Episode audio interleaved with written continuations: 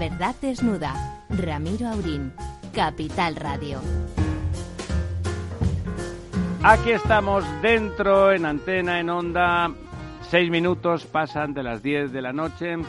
La noche cálida, suave, madrileña. Profesor Tamames. Muy buenas tardes o muy buenas noches. Eso es, aproxímese. Preocupado por la subida de los contagios, que es espectacular, ¿eh? 720 hoy. Tremendo en las últimas 24 horas. No en todos sitios, por eso, de forma pero con negativamente selectiva. En, en claves en casi toda España. Madrid está muy bien situado todavía. Yo creo que hay bastante disciplina en la comunidad. Bueno, le llaman el Tokio europeo, de todos vamos con mascarilla. Don Lorenzo. Buenas noches, quitándome yo la mía en estos momentos. Ya Efectivamente. este- esta costumbre de efectivamente. Ya empezaremos a hablar japonés dentro de poco. Dentro de nada. La propia, ya por las mañanas saludo en japonés si no me entienden en casa, pero creo que lo harán en breve. Bueno, buenas noches. Efectivamente, unas noches que empiezan a ser muy calurosas. Y eso que, ma- que la mañana, después de la tormenta que hemos Sí, vivido... estaba fresquita, estaba estaba, húmeda esa humedad, ese olor a tierra, fantástico. Me imagino que ya tenemos al otro lado del, del teléfono y al otro lado del Atlántico a nuestro queridísimo don Argemino Barro. Don Argemino, ¿está usted ahí? Hola, ¿qué tal? Don Ramiro y compañía, aquí estamos. Hablando de mascarillas, y aquí en aquí en, en Europa se empieza a decir que Madrid, y es verdad, a pesar de que no es obligatoria, todo el mundo por la calle, a todo el mundo lo ves con su mascarilla y manteniendo de una forma casi que elegante la distancia social, a ves movimientos movimientos casi de danza de danza contemporánea para alejarse lo suficiente los unos de los otros. Eh, ¿a- ¿Qué tal ahí en ahí en Estados Unidos? Bueno, como siempre dice usted, todo va por estados, pero hay como una resistencia, ¿no? Hay, hay gente, me, me decía usted el otro día que entre los demócratas eh, el uso de la mascarilla y el sentimiento de que hay que protegerse es muy alto, pero en cambio entre los republicanos está por debajo de la mitad, ¿no? Sí, efectivamente. Aquí en Nueva York, por ejemplo, que es un estado demócrata, por la calle la mayoría de la gente utiliza mascarilla y luego si uno ve encuestas de agencias como Gallup, ve que los demócratas utilizan mascarilla siempre o casi siempre en niveles superiores al 90-95%. Luego si uno mira a los republicanos, a los conservadores, esta proporción baja del 50, está en torno al 46, la mitad que los demócratas. Si uno se pregunta por qué, bueno, el país está, como hemos dicho tantas veces y como se refleja de tantas formas, polarizado y parece que en el sector conservador, estoy pensando, bueno, no solamente en el partido, sino en un canal como Fox News, eh, siempre se ha dicho que este coronavirus no era tan importante, que ha habido un exceso de alarma por parte de los gobiernos, que los confinamientos eh, podían tener también efectos más duros que el, que el propio virus en la economía, y todo esto parece que ha hecho mella en las conciencias republicanas. Y ahora que los estados republicanos son los más afectados, en el interior y en el sur, por la pandemia, pues eh, vemos como el presidente Donald Trump, republicano, pues eh, ha cambiado radicalmente de retórica, ahora se pone mascarilla y no solo eso, sino que además habla de un gran incendio, eh, es, es metáfora para la pandemia y está recomendando la mascarilla como una manera eh, fácil, sencilla, barata de limitar los contagios. Veremos si sus palabras hacen mella en los republicanos. Precisamente, Argimino, buenas noches. Eh, Buenas noches. Tenemos los dos estados con, ah, lo califican de tsunami del virus, del virus chino que dice siempre Trump, siempre que habla del virus dice el virus chino. Criminaliza, sí, Lo criminaliza. criminaliza. Texas y Florida, ¿no? Y claro, pues Sí. eh, eh, incluso el propio Trump ha reconocido que antes de mejorar todo va a empeorar mucho. Es decir, está La primera vez que lo reconoce, la ¿no? primera vez que lo reconoce Sí. y los sondeos van a- a- picado para abajo, ¿no? En picado. Eh, ¿qué, Sí. ¿Qué perspectivas ves tú si el gobierno federal en un momento dado, no sé qué dirá Fauci, eh, va a tomar partida en el asunto de una vez o se va a mantener con esta especie de desmadre de los estados, especialmente eh, Florida, ¿no? Que es una vergüenza Sí. lo que está pasando allí en las playas, ¿no? Sí, no, Donald Trump yo creo que no va a tomar la medida de imponer eh, obligaciones a nivel nacional, está dejando a los estados. De hecho, por ejemplo, en Florida el uso de la mascarilla no es obligatoria, se dejan los condados. En Texas, otro estado republicano sí es obligatoria. Y luego tenemos el caso de Georgia, como decía don Ramiro hace un minuto, cada estado es un mundo. En Georgia, el gobernador ha prohibido a los condados que impongan el uso obligatorio de la mascarilla. Con lo cual, si uno es el alcalde de, Atlanta y quiere mandar el, uso obligatorio, eh, no puede por ley, porque el gobernador se lo ha prohibido. Y parece que Donald Trump no va a meter orden, ni siquiera va a imponer tampoco el uso de la mascarilla. Creo que ahora mismo es obligatoria en 25 estados, que son exactamente la mitad. Eh, luego, respecto al posible impacto electoral de lo que está sucediendo, efectivamente, eh, la popularidad de Trump está ahora mismo en el 38%, que es un poco en la gama baja, siempre decimos que es una popularidad muy estable y que siempre oscila entre el 36 y el 44% aproximadamente, pues ahora está, digamos, en la gama baja, pero sin bajar demasiado. Las perspectivas electorales de Trump, si ahora mismo fueran las elecciones, si fueran hoy, eh, son muy, muy, muy negativas. Es decir, hace cuatro años las encuestas daban la victoria Hillary, ya sabemos lo que pasó al final. Ahora mismo las encuestas dan la victoria a Biden con el doble de holgura de lo que la daban con Hillary hace cuatro años. Y además Biden eh, carece de algunas debilidades que sí veíamos en Hillary. Por ejemplo, Biden tiene una simpatía mayor entre los votantes blancos, lo cual es decisivo. Y la gente que es más rebelde en la política, que no quiere votar ni a un partido ni a otro, parece que odia a Biden menos de lo que odia a Donald Trump. Por lo cual estas cosas están eh, apuntando en una dirección feísima. Y de hecho hace una semana Donald Trump eh, reestructuró la cúpula de su campaña porque, bueno, el, el panorama es negro y cambió a su jefe de campaña y está tomando medidas y parece que esta preocupación nueva suya con el virus también puede ir encaminada en esa dirección de que se le van las elecciones. Los números, don, don Jimeno, los números, así grosso modo, ¿cómo están evolucionando? Sabemos que van a peor, por supuesto, pero ¿en qué, en qué, en qué dimensiones estamos hablando? ¿Cómo estamos de muertos, muertos diarios, contagios diarios? ¿Cómo evoluciona? Eh, parece que no se ha alcanzado el pico famoso todavía, ¿no? 142.000 muertos. no. Sí, efectivamente, estamos, vamos a ver, por partes, ¿no? Contagiados. Estamos camino de los 4 millones de contagiados en total desde el principio de la pandemia. Por supuesto, algunos ya se han curado. Eh, nivel de muertos 142.000, como ha dicho don Ramón. Perspectivas, según la Universidad de Washington, que ofrece un modelo bastante fiable, es que para octubre lleguemos a 180.000, eh, puede que incluso más. Eh, contagios diarios, que es lo que más se ve, para ver un poco la, la rapidez con la que se infecta la gente en Estados Unidos. Están por encima de 60.000 cada día y cada pocos días se rompen un, un récord nuevo. El sábado se acercaron a los 80.000 contagios en un solo día. Y luego respecto a las muertes, es un poco dentro del negativo de todo esto, es un poco el punto un poco más luminoso, por supuesto entre grandes comillas, y es que la mortandad del virus ha caído mucho porque muchos de los infectados son jóvenes, aunque ahora el virus está eh, extendiendo a sus familias y a gente más mayor, y, también por el tratamiento, ¿no? Porque es un virus que se conoce mejor y los médicos saben cómo reaccionar. Dicho esto, la el número de muertos eh, ha aumentado más de un 60% en dos semanas y estos días estamos eh, cerca de los mil muertos diarios, que son cifras eh, muy preocupantes y como decía el propio presidente, todo va a ir a peor antes de que empiece a mejorar. Bueno, bueno.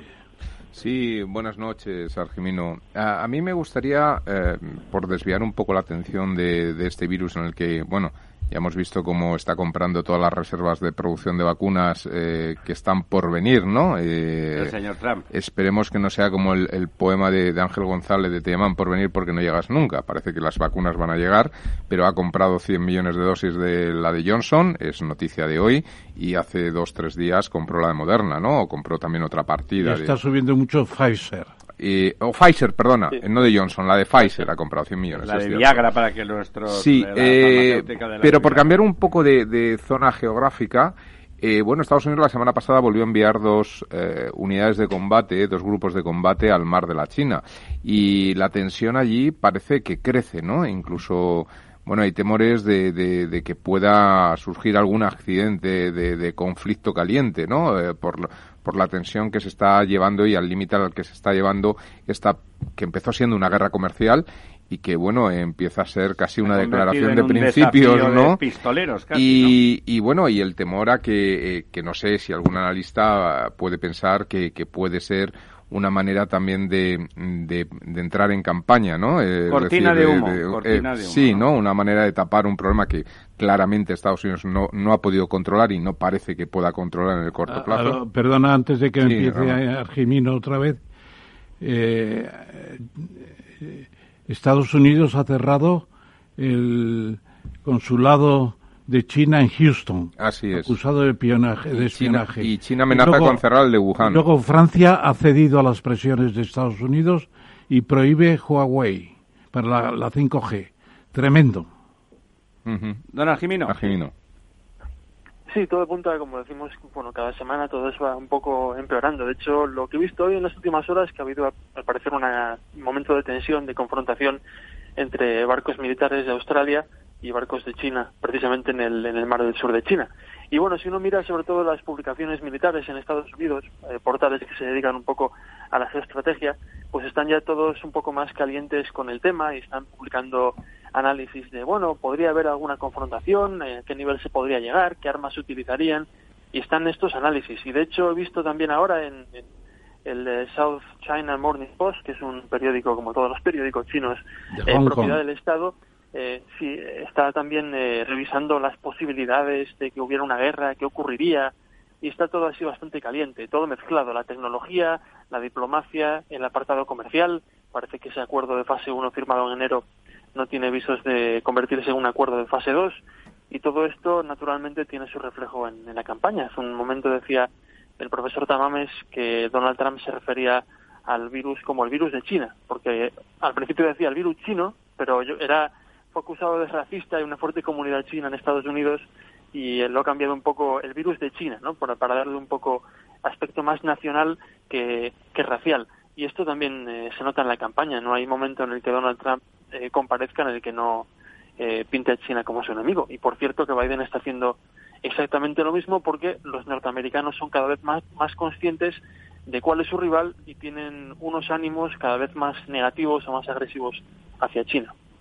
En eso, don Argemino, no, no tendrá que ver también el bueno, o sea, el enorme impacto económico que está mm. teniendo el virus en las pequeñas economías en Estados Unidos, ¿no? Que parece que son no solamente, por supuesto, que los muertos y los enfermos son lo más importante, pero pero en un país como ese donde todo en, económicamente se traduce en, en, respuestas inmediatas, hay una una mini bancarrota, ¿no? A lo largo y ancho de todo el país.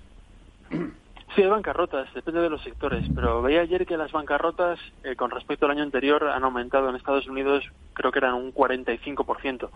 Y sobre todo lo que preocupa es la economía de los hogares. De hecho, ahora mismo en el Congreso están negociando eh, otro paquete de ayuda económica a las empresas y a la gente y el eh, punto más sensible es renovar las ayudas al paro, porque cuando empezó la pandemia y se aprobó ese gran paquete inicial, bueno, fueron varios paquetes, eh, una de las medidas era eh, reforzar el seguro del paro, reforzarlo y extenderlo y darle a las familias 600 dólares a la semana. Las familias en paro han estado cobrando ese dinero desde finales de marzo. Pues no está mal, 600 dólares a la semana, ¿no?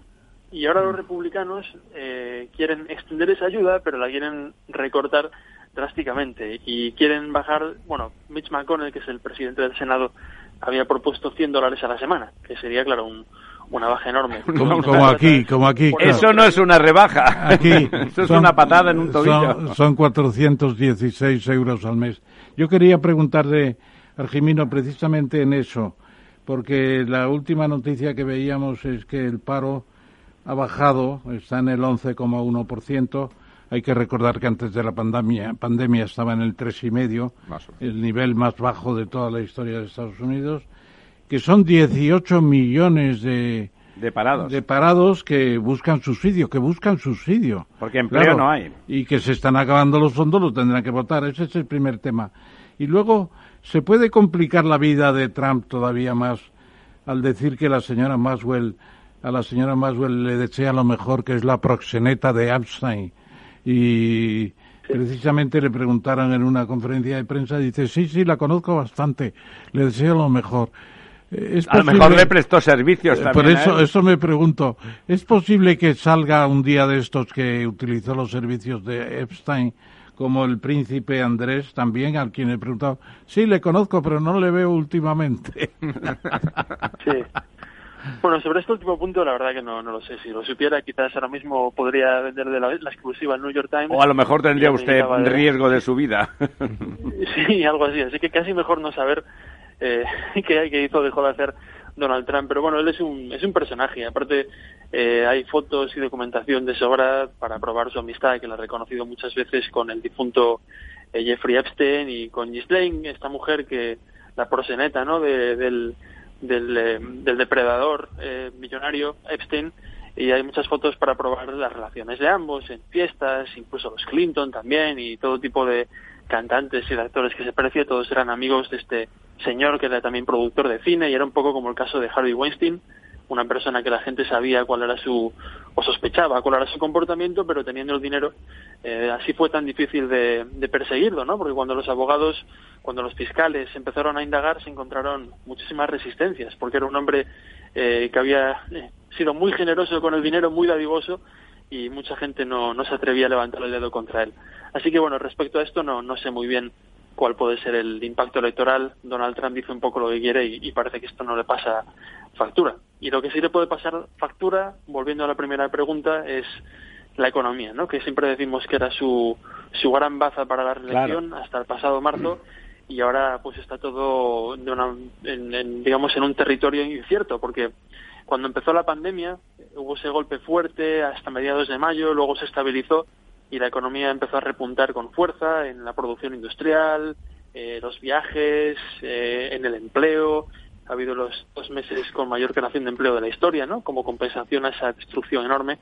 Pero ahora con este rebrote masivo, en los estados afectados, que son más de la mitad, eh, todo se ha vuelto a parar, la confianza del consumidor parece que ha vuelto a bajar y estamos un poco a la espera de ver la nueva remesa de datos, el próximo dato del paro, el próximo dato minorista para ver eh, qué va a pasar con la economía. Y de esto depende mucho también pues el futuro de los próximos meses y años. Y, bueno, y mí me preocupa cuando la gente deje de recibir este seguro del paro y estos cheques, eh, ¿qué va a ocurrir? Porque en este país no hay una red social de bienestar fuerte y bueno, es posible, sí, es curioso, ¿no? Ver cómo va a reaccionar la gente cuando no tenga ahorros. Recordemos que... Datos al estilo de la, de la, Gran Depresión, ¿no? Es esos, esos, esa gran pobreza que de este golpe inundó todo, ¿no? Pero mucho más armado el país que entonces. No, y entonces yo... bueno, al final... Sí. Argemino, Argemino, acabe usted, diga, diga. No, tenemos, tenemos una, una frase más. Eh, tenemos un país donde antes de la pandemia eh, la mitad de la gente no tenía ni mil dólares en el banco, ¿eh? Eso es algo también a tener en cuenta. Claro. No, lo que quería preguntarte también precisamente al aire de las tensiones después de la muerte de George Floyd y las protestas que ahora llaman pacíficas, la de Portland, que ha sido un modelo en ese sentido. Es cierto que Trump está creando unas fuerzas paramilitares con patriotas de todas clases que se juntan neofascistas organizadamente. dice patriotas. Sí sí sí que está claro, organizando por su nombre no ha empezado es un señor que ama su país no un señor que no, no sí ama, ama a su presidente tal cual es con sus barbaridades. Entonces dicen que en Portland ya ha empezado a actuar esta fuerza paramilitar que no está muy bien definida todavía pero que piensa llevarla también a Nueva York a Chicago y a no sé dónde bueno, respecto a Portland, eh, la situación parece que era complicada porque crearon una especie de república independiente anarquista. Yo la verdad lo, digo desde Nueva York, no sé cómo está allí la cosa sobre el terreno porque al final, tal y como está la cosa, cada uno lo politiza a su manera. No me gustaría eh, presenciar qué está pasando allí, pero lo que ocurre es que, bueno, parece que ha habido actos violentos en estas protestas y que el pasado 4 de julio alguien intentó quemar literalmente un edificio donde se acogen los tribunales en Portland y bueno, las autoridades pues están desbordadas. Y entonces Donald Trump creó un dispositivo de forma secreta y envió a, creo que son, ahora lo sabemos, 114 agentes federales para ayudar a, proteger los edificios públicos y que han practicado detenciones eh, y que no tenían eh, unas insignias claras, tenían la palabra policía en el uniforme, uniforme militarizado, pero nadie sabía si era policía de Portland, policía estatal, policía local, policía del gobierno o de qué departamento dependía. Entonces, varios periodistas que fueron afectados durante la, su cobertura ¿no? por estas, esta policía eh, denunciaron al gobierno federal y han conseguido que se desclasifiquen documentos que prueban que es un dispositivo de policías dependiente del Departamento del Interior, de Seguridad Interior, Homeland Security, de Estados Unidos, ¿no? Entonces, eso respecto a Portland. Luego, la amenaza de Trump de enviar estas eh, fuerzas a otras ciudades como Nueva York, Minneapolis, Chicago, eh, yo creo que es algo más que obedece a una lectura electoral, porque ahora mismo la retórica de Trump de campaña es que la izquierda quiere destruir este país, borrar su historia, cambiar su historia, eh, prender fuego a las ciudades, abolir la policía y que él va a ser el único garante de la ley y el orden. Entonces esto, aunque no quiera de verdad enviar policías a, a Washington, a, a Chicago, a Nueva York, pues le da, le da juego electoral. Y de hecho las televisiones, bueno, la televisión Fox está RQR con esta retórica. Los eh, izquierdistas quieren destruir la República y solo Donald Trump puede protegerla. Hombre, no sé si Donald Trump la puede proteger, de hecho a mí ya sabe que no, me, no es santo de mi devoción, pero que realmente están habiendo movimientos violentos en algunas ciudades americanas, eso es un hecho, ¿no? Sí, es un hecho. Y de hecho la cobertura, como antes han comentado de una forma un poco irónica, eh, siempre ha sido muy, muy suave, ¿no? Siempre han sido protestas mayoritariamente pacíficas, pero yo estuve en algunas de ellas, como he comentado por aquí, y realmente de pacíficas tenían poco, ¿no? Había algunas pacíficas, pero otras en absoluto pacíficas, ¿no? Y de hecho la policía ha sido muchas veces denigrada, a veces con razón, porque, bueno, efectivamente hay vídeos de un coche de policía pasando por el medio de una manifestación a buena velocidad, o golpes y spray de pimienta en gente indefensa, pero luego también ha habido lo contrario, ¿no? Entonces solamente se da un, una, una visión un poco más de la lucha por la libertad y todas estas cosas que tiene una parte de verdad, pero que no, en mi opinión, no reflejan todo lo que está ocurriendo. Entonces, algunos medios caen un poco en ese romanticismo y, dejan a la policía como si fueran unas fuerzas fascistas, ¿no? Claro, cuando la violencia se produce desde ambos lugares. Don Lorenzo. Y aparte aquí pasa una cosa en Nueva York, pasa una cosa, si una cosa más es interesante. Eh, aquí en los barrios ricos eh, de Brooklyn, por ejemplo, Park Slope, es donde los concejales piden aquello de desfinanciar la policía, de quitarle dinero a la policía, etcétera. Y luego son los barrios pobres los que dicen no, porque los tiroteos y la violencia y el crimen tienen lugar en los barrios pobres. En mi barrio, claro. Porque claro, usted que es rico y que no pasa nada en su barrio, se permite el lujo de abolir la policía o de quitarle dinero, pero yo que tengo un tiroteo en la esquina de mi casa cada semana, pues no es la mejor idea, ¿no? Y esto no, no se acaba de reflejar tampoco. Argimino, a mí me gustaría hacer otro otro pase cruzado en profundidad y cambiar, cambiar de, tema. Y desde y además eh, eh, lo digo y es un tema que después podemos comentar aquí, pero lo digo con un cierto orgullo porque yo soy muy europeísta. Pero desde la segunda economía del mundo a precios de mercado, al menos hasta diciembre del 2019, que es la zona euro, que por fin yo entiendo podemos hablar eh, de una economía en la medida que hemos creado por fin una especie de tesoro en la sombra, ¿no? Hemos hemos eh, hemos creado ese ese tesoro común, una deuda en común, una, deuda, en común. sí, pero es, una especie, pero es una especie de, de, al final es la semilla para crear un tesoro europeo, ¿no? No, de un, tesoro, es decir, la, posibilidad de, emitir solidariamente deuda, que es lo que se va a hacer para esta, bueno, para, solventar los problemas de esta, de esta pandemia, ¿no? Eh, con China, que sería esa tercera economía, aunque por muy poco y probablemente en estos momentos esté por encima a precios de mercado de la economía de la zona euro, eh, ya sabemos que se está buscando el conflicto. Pero ¿cómo se ha leído esta, esta desde el imperio, desde esa primera economía, cómo se ha leído esta operación en Europa? Y este posicionamiento que yo creo que refuerza un poco la, visión de Europa. Yo creo que muy bien, eh, de forma muy positiva. De hecho, Ian Bremer, que es un analista muy conocido aquí en Estados Unidos, muy seguido, eh, decía que había sido una de las grandes lecciones del liderazgo político de esta época, esa capacidad de 28 líderes o de 27 líderes, de poder eh, alcanzar este acuerdo de semejante profundidad y lo han dicho también con un poco de, envidia, ¿no? Porque aquí también en Estados Unidos hay muchísima eh, discrepancia política y, en Europa por lo menos en esta última semana y eso que los americanos siempre son muy eh, muy críticos con la Unión Europea, siempre están diciendo que el euro se va... Al menos desde la proximidad de Donald Trump, ¿no? Ese apoyo que hizo al Reino Unido en, el Brexit y es un poco desdén que, que ha estado desde, desde la Casa Blanca en, en la administración Trump produciéndose hacia Europa, esa lectura en los medios más afines o en los eh, comentaristas más afines a la administración Trump, ¿es también esa lectura positiva o hay algo de, de resquemor? Yo no he visto ese resquemor.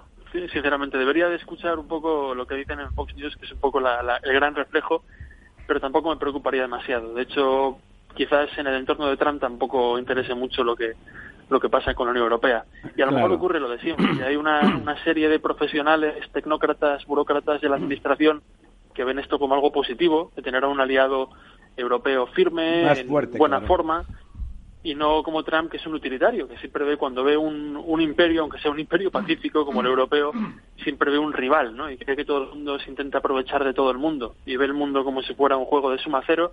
Si yo gano uno, es que tú pierdes uno y, todo es así. Y él siempre ha visto a la Unión Europea como un, como un competidor. Bueno, bueno, ahí, ahí Argimino, Argimino, y yo, yo creo, y termino yo, vamos, eh, quiero decir que vea una última cosa. Eh, yo creo que Estados Unidos mira a Europa como un protectorado, ¿no? Como una cosa que está ahí, que hay que atenderlos de vez en cuando, hay que reunir la OTAN y decirles que no se arman suficiente, que tienen que comprar más armamento.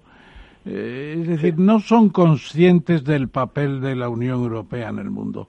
Y ahora nos dirán pues que no tenemos un Alexander Hamilton, que fue el primer el primer secretario del Tesoro en Estados Unidos que organizó el dólar, etcétera, etcétera, y la deuda mutualizada de los Estados Unidos, ¿no? Sí, efectivamente. De hecho, Hamilton ha sido una de las perspectivas por las que algún medio ha afrontado esta cuestión de la Unión Europea, un medio progresista como es Vox.com. Se llama Vox, pero no, no, tiene nada que ver con el partido político, es un medio progresista muy, muy seguido. No, yo creo que, que esta noticia de la Unión Europea se ha visto sobre todo de una forma eh, positiva, ¿no? De un, ejemplo de, unión, de acuerdo, de negociación, de política, en su sentido más positivo, eh, que siempre sienta bien, aunque lo veamos desde Estados Unidos. Muy bien, don Argimino. Eh, volveremos, volveremos a, volveremos al ataque, ya no el miércoles que viene, porque nos vamos, nos retiramos de, de desnudar la verdad lamentablemente. Bastante desnuda está ya. Seguramente la verdad. No, pobrecita, me parece que en este país, en el nuestro en particular, la verdad sufre, sufre de poca desnudez. Ayer había un, un, ¿cómo se llama? El, jefe de investigación del Confidencial, ah, no recuerdo el nombre exactamente, Olmo, el, un periodista se llama Olmo, que es el que ha sacado todos los, los líos, tanto del rey emérito como del señor Iglesias y sus eh, amiguitas, digamos. Eh, y entonces le preguntaban al final, hizo, hizo un programa donde, como en streaming y tal, y le preguntaron al final de todo, le preguntaron, bueno, con todo esto, ¿qué, no, qué tipo de presiones ha sufrido usted, no? Porque ha sacado escándalos muy notables de personas con mucho poder, de diverso talante y calibre político. ¿Qué ha ocurrido? Y entonces la última respuesta es espectacular. Dice, dijo, del rey emérito ni de su entorno no he recibido ni una llamada. Ni una llamada. De la parte de Podemos, cada cosa que hemos ido sacando, la presión ha sido brutal, insultante, descomunal, violenta, tanto con llamadas directas como en las redes sociales a través de sus, de sus tentáculos. Bueno, esto, lo de la verdad desnuda, la, necesitamos, necesitamos seguir desnudándola. Don Argimino, eh, lo recuperaremos, lo rescataremos a usted inmediatamente. Creo que es el último miércoles de septiembre, digo de septiembre, perdón, de agosto. Recuperamos el programa en directo y esperamos que esté usted con nosotros eh, a partir de entonces. Sí, Sí, cuenten con ello. Yo me quedo aquí en verano, tenía planes de viajar, pero me parece que... Está la cosa muy mala, como diría, como diría el quedarse aquí en Nueva York y esperar a que todo se relaje un poco. Pues páselo usted bien, cuídese usted, su señora y su Constantín, su pequeñín. Y vayan a Coney Island a tomar el sol y nadar un poco en el agua del mar también. A Long Island, Coney Island. A Coney Island. Buenas tardes, Don Jimino. Don Jimino, vacaciones. pase usted un buen verano. La verdad desnuda con Ramiro Aurín.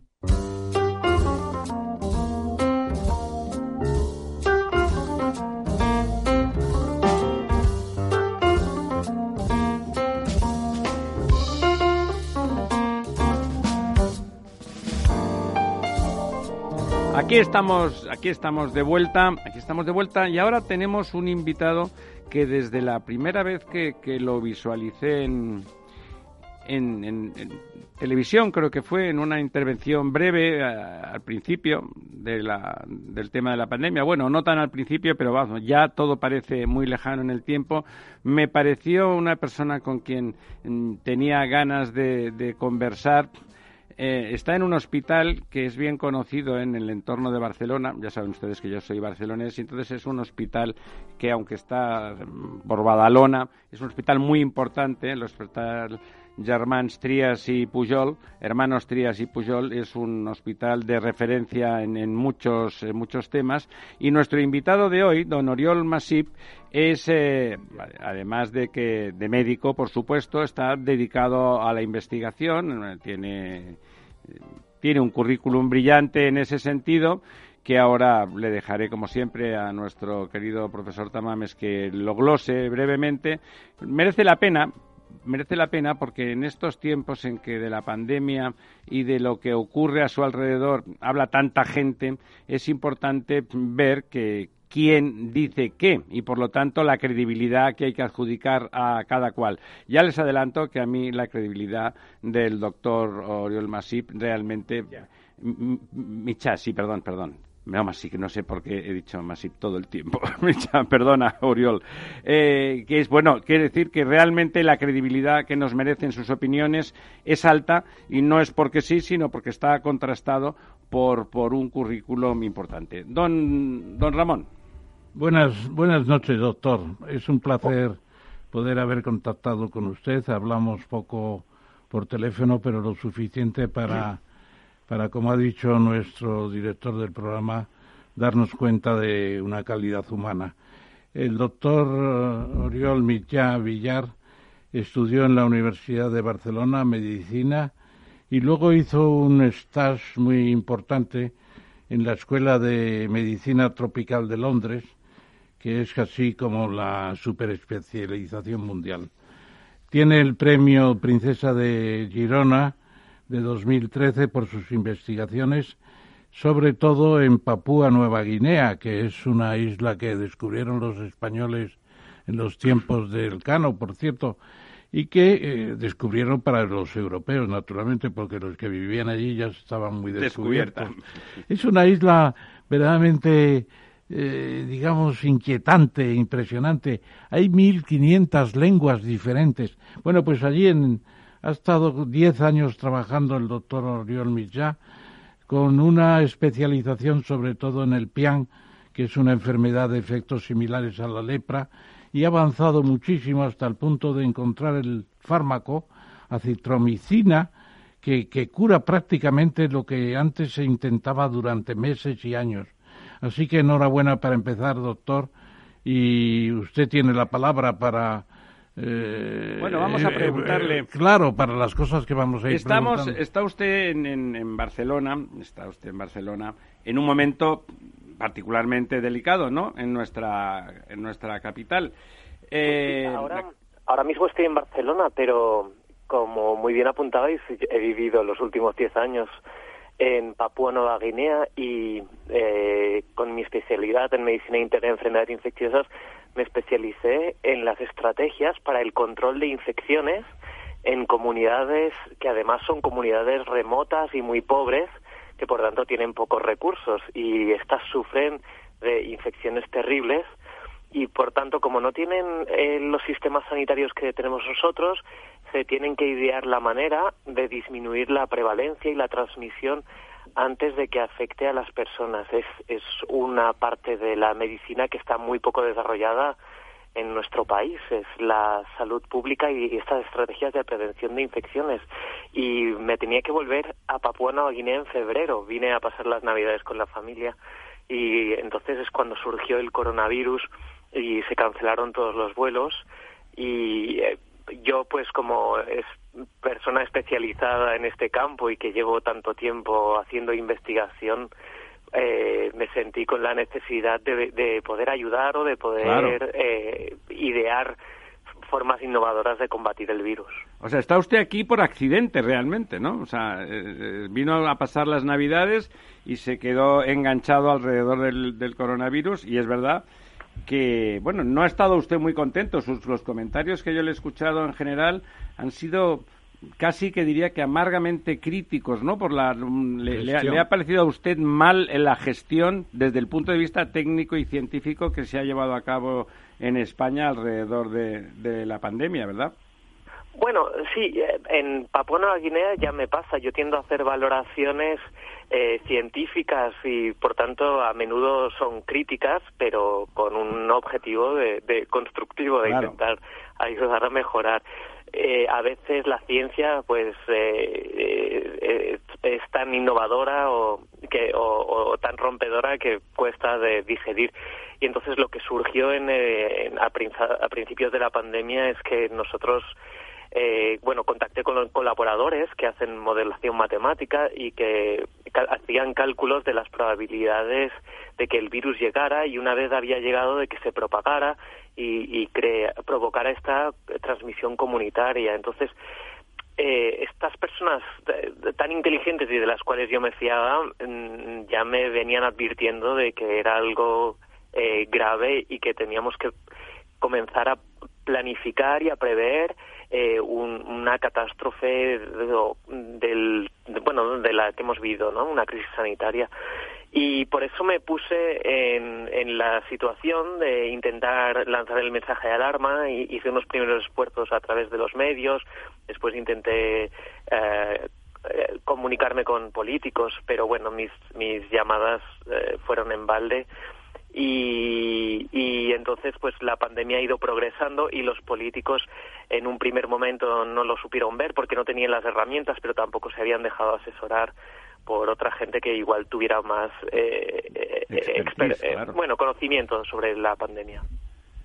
Ahí yo eh, me permitiría plantearle, doctor, una especie de comparación, tanto como se ha hablado del genocidio que impusieron los españoles en las Américas, por ejemplo, y que fue en realidad una invasión microbiana o viral de toda clase de enfermedades, empezando por la gripe, siguiendo por la, viruela, el sarampión, etcétera, pues aquello fue un colapso demográfico. Usted habrá experimentado también esa invasión microbiana en Papúa Nueva Guinea y nosotros estamos experimentando algo parecido a lo que el terror de la Edad Media, que llega un virus que no había estado nunca entre nosotros, no tenemos inmunización y progresa de una manera vertiginosa, sobre todo ahora con la facilidad de comunicaciones que hay, naturalmente.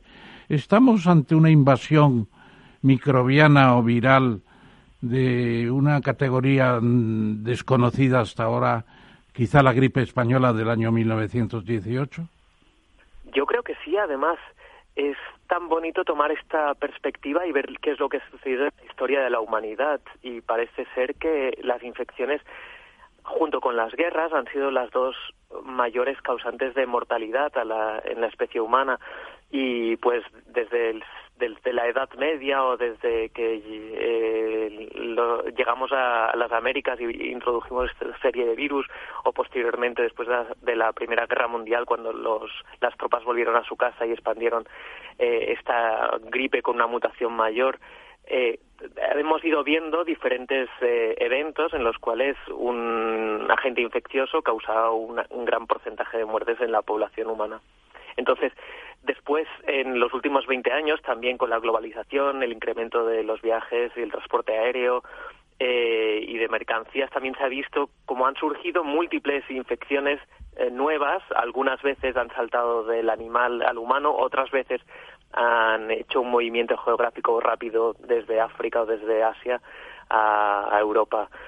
En cualquier caso, no se había dado hasta este momento eh, la coincidencia de que el patógeno fuera muy transmisible de persona a persona por un estornudo o por estas microgotas respiratorias, pero es que a la vez también fuera muy letal, es decir, que cuando afectaba a una persona eh, produjera estas complicaciones a nivel respiratorio en los cuales eh, la, persona queda sin oxígeno y sobre todo aquellas personas más frágiles que hemos visto que son las que tienen más de 60, 70, 80 años, pues eh, sufren, bueno, eh, altos eventos de, de, tienen alto riesgo de morirse.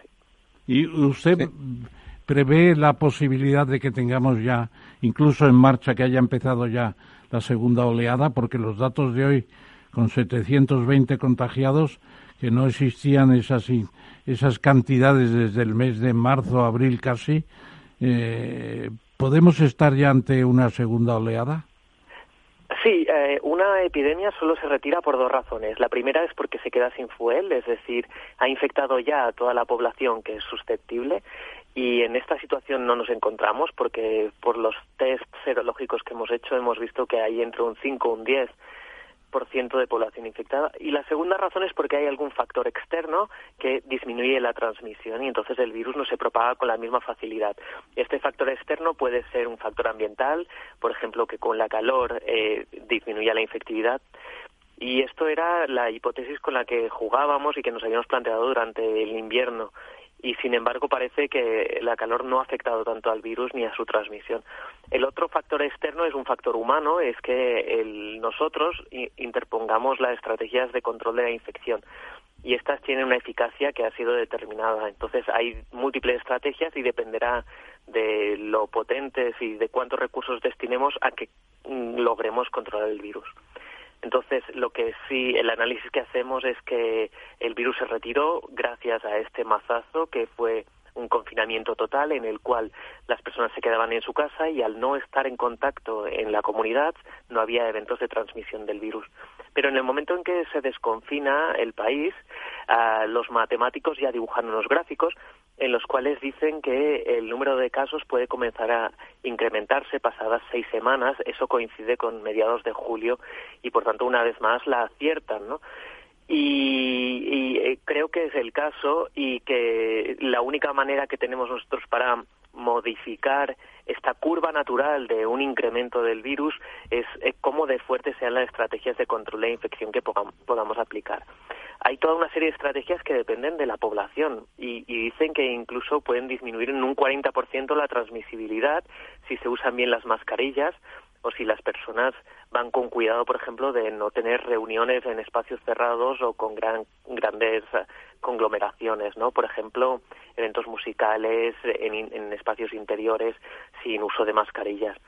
Eh, si esto puede disminuir en un porcentaje, pero la fracción más grande dependerá de recursos que, que ponen las administraciones a día de hoy y es el, el testeo mediante PCRs y la búsqueda de sus contactos. Porque otra cosa que hemos aprendido es que eh, de cada 10 personas que se infectan, solo dos presentan síntomas y hay ocho que están infectadas y por tanto son portadoras pero no, tienen síntomas ah, y que sí que debieran hacer una cuarentena. Claro, que sí que infectan, no tienen síntomas pero infectan a los demás que están en contacto con ella, ¿no?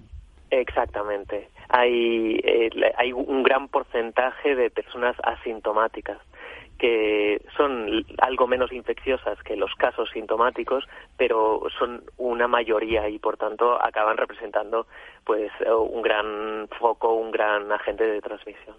Sí, eh, doctor, buenas noches. Eh, soy Lorenzo Dávila. A mí, la verdad es que tengo muchísimos, muchísimas preguntas que, que, hacer, ¿no? Eh, una tiene que ver un poco con el tema de la gestión, ¿no? La gestión de las crisis y me refiero un poco por la posición crítica que, que ha tomado usted con respecto a la gestión de la crisis. Si vamos desde el principio, desde cuando arranca esta, esta, esta enfermedad en, en el Oriente y nos trasladamos hacia Occidente, parece que pese a que estamos más avisados o tenemos más capacidad de preparación, cada vez se hace peor, ¿no? Es decir, en, en, en Asia, y bueno, siempre se puede decir el tema de la, de la dictadura china, etcétera, del ejercicio de control y demás, pero hemos visto lo mismo el control igual en Japón, lo hemos visto en Singapur, lo hemos visto en Corea del Sur, es decir, la velocidad con la que la enfermedad se ha controlado en estos países de cultura oriental ha sido infinitamente más rápida que la velocidad con la que se ha contagiado en, Europa y eso que en Europa también se ha controlado, ¿no? Y en Estados Unidos, sin embargo, esto parece totalmente desbocado. Eh, ¿Hay componentes culturales eh, en, en, esta, en esta gestión o realmente eh, es una cuestión de, bueno pues de, falta de competencia o sin embargo ese, ese, amor por la libertad que tenemos más en Occidente pues parece que nos, nos, nos, predispone a este tipo de, de infecciones esa sería la primera pregunta. Sí, bueno, yo no soy sociólogo, entonces hablaré en boca de, de los sociólogos con los que he conversado pero que esta no es mi especialidad, sí que dicen, hacen un análisis de cómo una población occidental como nosotros eh, nos adherimos a las recomendaciones de salud que nos dan y lo que ven es que cuando hay la percepción de que hay gran capacidad de letalidad y además no hay, no hay pérdidas económicas, nosotros nos adherimos bien a estas recomendaciones. Pero en el momento en que comenzamos a ver que el número de casos está disminuyendo y, las eh, pérdidas económicas se van acumulando, eh, pues lo que se reconoce es que nos, olvidamos de las medidas de control y, se dan todas estas situaciones de, pues de, de fiestas y gente que no usa la mascarilla. Sin embargo, eh, estoy convencido que las poblaciones eh, comunistas o otras poblaciones más disciplinadas han tenido una capacidad de reacción mucho mayor que la nuestra. Pero no solo comunistas, ¿no? Corea del Sur, Japón, son democracias. No, y incluso Alemania. Eh, Alemania son una población más disciplinada y que... Es cultural la disciplina, sí. E, exactamente, es decir, sería cultural y, el comunismo también entendido desde un punto de vista cultural en el cual se aprecia la salud pública por encima de la salud o del, o del bien individual y esto es un poco independientemente de los de la concepción política del comunismo, pero es una percepción de ver la vida en, en China, es así y en, muchos otros países. Entonces en China eh, hicieron unas tareas eh, maravillosas para eh, construir un muro de contención alrededor de la provincia de Hubei y de allí no salió, no llegó ni tan siquiera a las grandes ciudades de Pekín o Shanghai de una forma eh, grave. En Japón no tuvieron que hacer estas restricciones, pero solo por su propia disciplina pusieron en marcha un sistema en el cual los ciudadanos no se encontraban de ninguna manera en un sitio que fuera de riesgo, por tanto, en espacios interiores o, conglomerados. Eh, y sin embargo, pues nosotros no hemos seguido, eh, esa, no hemos tenido esa misma actitud y, y la epidemia ha sido mucho peor y el extremo más grave ya ha sido el negacionismo de los políticos, pues del político británico, el político americano o brasileño, que, ni, ni siquiera tomaron algunas acciones para eh, mitigar la propagación del virus y han acabado teniendo las tasas de mortalidad más elevadas que en ningún otro país. Doctor, y, y una segunda pregunta, esta ya más de su especialidad. Eh, se habla, al menos a nivel de prensa, yo he podido leer eh, que hay muchos infectados que su capacidad de contagio es relativamente limitada muy baja, pero que aparecen unos individuos también contagiados, que los llaman supercontagiadores, que poco menos que casi hasta por osmosis contagian la, la infección, ¿no? Y así vemos casos de estos, al menos en los países donde se ha hecho la trazabilidad, de que una sola persona ha conseguido en una celebración, en un bautismo, en una boda o en un funeral contagiar a cientos de personas, mientras que eh, hay casos de personas contagiadas que conviven en sus con sus familias y sus familiares no son contagiados pese a convivir en la misma en la misma vivienda, ¿no? Incluso a veces en viviendas pequeñas, ¿no? Esto, esto que, cómo, ¿cómo se puede hacer esta, este análisis? Pues esto es exactamente así como lo acabas de relatar y además estoy muy satisfecho porque nosotros hemos trazado esta historia natural del virus que se desconocía. Simplemente es un tema de carga viral. Cuanto mayor es la carga o el número de virus en la nasofaringe de una persona infectada, más capacidad de transmisión tiene. ¿Y de qué depende esa carga viral? Eh, bueno, verdaderamente no se sabe. Llega un inóculo, eh, el inóculo, por ejemplo, es de mil virus. Hay algunos contactos que su propia inmunidad son capaces de mantener el virus a raya y ni tan siquiera incrementa. Hay otros contactos en los cuales el virus replica y llega a niveles de un millón o de diez millones de virus por microlitro. Eh, estos son bastante infecciosos, pero es que hay eh, algunos individuos en los cuales puede llegar a tener un millón de millones de virus, es decir, en escala logarítmica sería 10 a la 12. Qué barbaridad. Estos, estas personas que tienen eh, de 10 a la 10 a 10 a la 12 eh, virus por microlitro son altamente infecciosas y además, eh, tal como lo describías, son personas que han participado en eventos masivos y han hecho grandes transmisiones. Y sin embargo habrá muchos otros muchas otras personas. Por tanto en, resumen sería de cada 10 personas infectadas y que tienen síntomas hay una o dos que son súper infecciosas lo que pasa es que a priori no podemos saber cuáles serán estas dos personas y por eso las recomendaciones tienen que ser a nivel general. Hay una pregunta doctor a propósito del futuro dice la ley de Murphy que cualquier cosa que esté mal puede empeorar, que va a empeorar. Entonces yo le pregunto, ¿tenemos la posibilidad de que esta, este virus eh, vaya a mutar a una variedad todavía peor Más y, sobre, y sobre todo eh, esa vida normal que ahora nos damos cuenta del valor que tiene. ¿Vamos a volver rápidamente a una situación normal o tenemos para meses e incluso años con el virus encima a pesar de las vacunas? Porque las vacunas pueden tener un efecto limitado en el tiempo o incluso si la mutación es muy fuerte puede no servir para nada, ¿no es así? Es así, exactamente, sí. Lo que sí que sabemos es que el virus muta poco y además que en caso de que mute, la probabilidad de que esa cepa mutante sobreviva eh, es relativa. Y, y, también sabemos que para que una, una mutación confiera esta mayor virulencia, tiene que producirle algún beneficio al virus. Es decir, por ahora no se espera que pueda haber un incremento en la virulencia del virus ni tampoco en las formas de presentación. Eso serían las buenas noticias. Las malas noticias es que el virus eh, sigue presente, y eh, que ya nos ha dado un primer aviso. Yo, como habéis comentado, fui crítico con el gobierno al principio porque era una cosa que ah, costaba de visualizar a todos los médicos, nos costaba eh, imaginarnos que podríamos llegar a esta crisis, pero que sin embargo los números relataban una historia grave.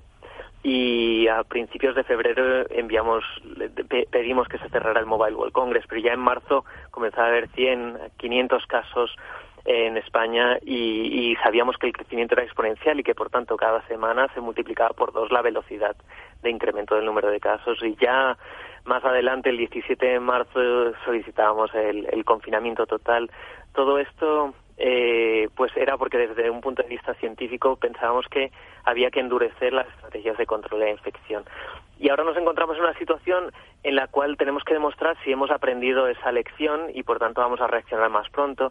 Y en Cataluña, por ejemplo, hablo por experiencia porque es donde hemos tenido los primeros focos de rebrote y en Lleida no se han hecho las cosas suficientemente rápido ni bien, ni en el Hospitalet tampoco. ¿Y qué es lo que se ha fallado?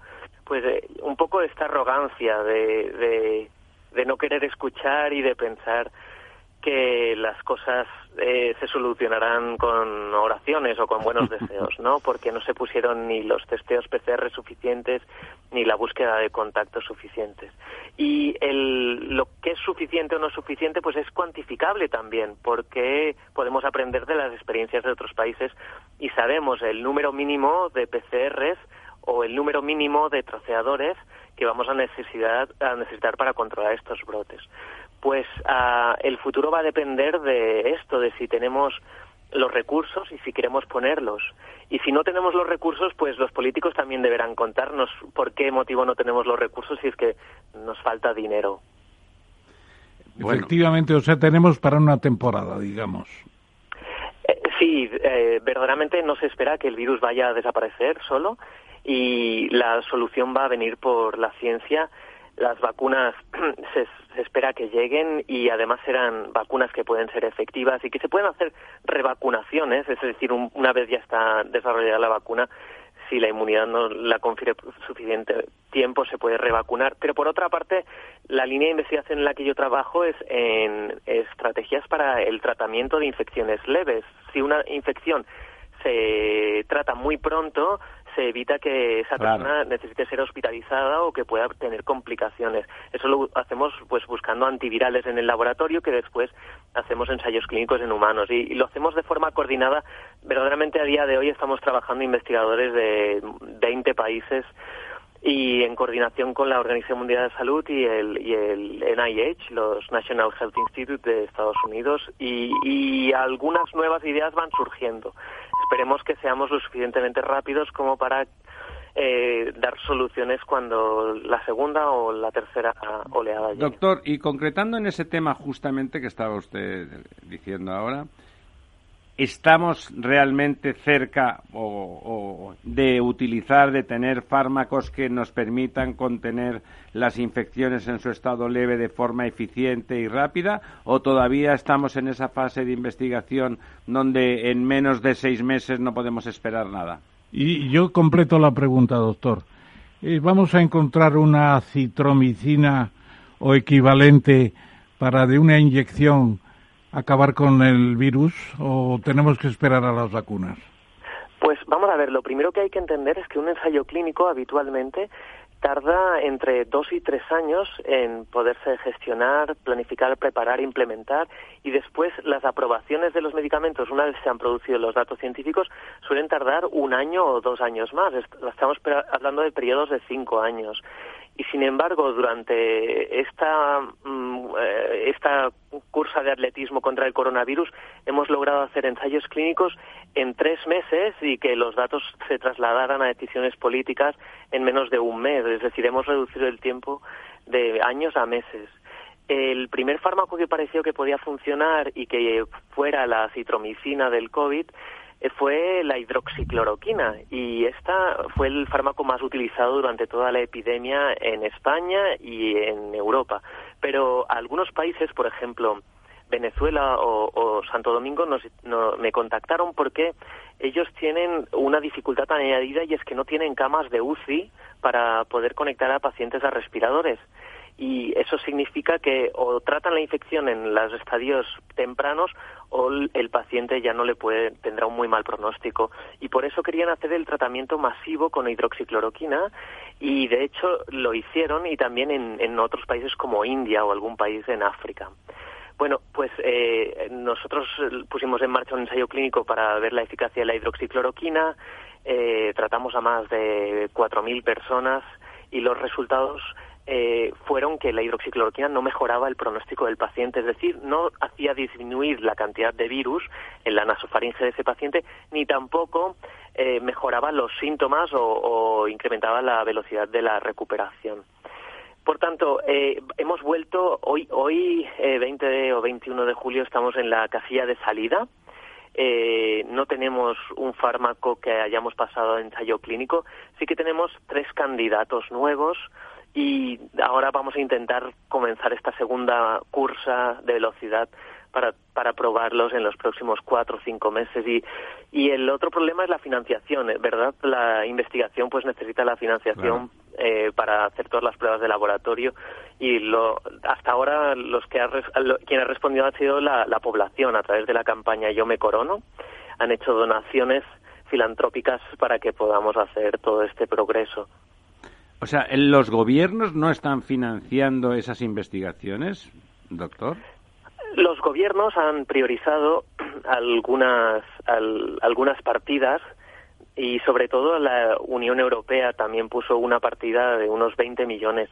Pero claro, 20 millones a repartir entre todos los Estados miembros, eh, considerando que un ensayo clínico de las características del que yo he liderado ha costado un millón el, el, el ensayo clínico por sí solo eh, pues eh, da para poco y, necesitamos seguir probando. Son, son unas necesidades de recursos económicos elevadas, pero que verdaderamente pueden tener un impacto para cambiar el curso de la epidemia. Doctor, eh, es usted explica, me encanta cómo explica usted las cosas. La verdad es que cuando la perspectiva es científica, eh, todo tiene un lugar y un orden y una argumentación aunque sea para mal, como en este caso, porque lo que nos acaba usted concluyendo es que de momento estamos trabajando o están ustedes trabajando para todos nosotros con un éxito relativo. Si no se trabaja, no hay posibilidad ni de éxito ni de fracaso y por lo tanto estamos en eso. Lamentablemente, eh, cosas tan claras en, tantos ámbitos como los modelos matemáticos para ver algo también tan, tan estudiado como es la difusión de casi cualquier cosa que sea difundible, que eso no se haya tenido en cuenta en origen, es como muy lamentable porque en muchísimos ámbitos de la tecnología, ya no de la ciencia, pero de la tecnología y del medio ambiente en general, esos son, son, son utilidades bien conocidas y lamentablemente, como usted comenta, si hubiésemos hecho caso de eso desde buen principio, a lo mejor habían muerto pues eh, la décima parte de las personas que, que, que, han, que han fenecido. Eh, como está usted en Barcelona mm, secuestrado, como aquel que dice, si nos lo permite, pues en el futuro, eh, de vez en cuando, iremos, iremos hablando, le iremos llamando para que, mm, bueno, para que nos ilustre a usted, a nosotros y a los oyentes sobre esos aspectos muy concretos y, poco metafísicos de, del virus, de la enfermedad y de sus posibles soluciones. Es una visión científica la que usted ofrece, doctor y yo creo que precisamente eso es lo más valioso. Y desde aquí podremos hacer un llamamiento para que una Unión Europea que pone en marcha 750.000 millones de euros para una serie de operaciones fundamentalmente económicas, pues destine una parte importante. Destine ¿eh? unos cientos o unos millares de, de, millones de euros a la investigación que buena falta hace. Yo creo que es el llamamiento quizás, si usted me lo permite, más importante que ha hecho usted en toda su intervención. La investigación es fundamental. Pues muchísimas gracias, doctor. gracias por atendernos. Sería disponer cuando lo Y mucha suerte, y mucha suerte por, por, por usted y por nosotros, por todos. Y no se marche en una temporada, protéjanos. Intentaré. Muchas gracias. Hasta pronto. Muchos saludos. La verdad desnuda. Capital Radio. Valor Salud. Tiempo de salud. Su actualidad, sus personas, sus empresas. Todos los viernes a las 10 de la mañana en Capital Radio, con Francisco García Cabello.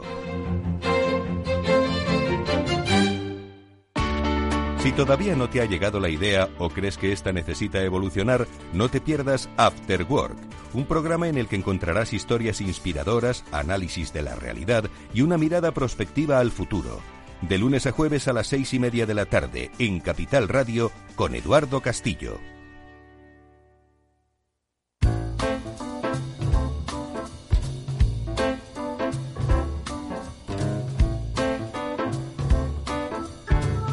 La verdad desnuda. Ramiro Aurín. Capital Radio.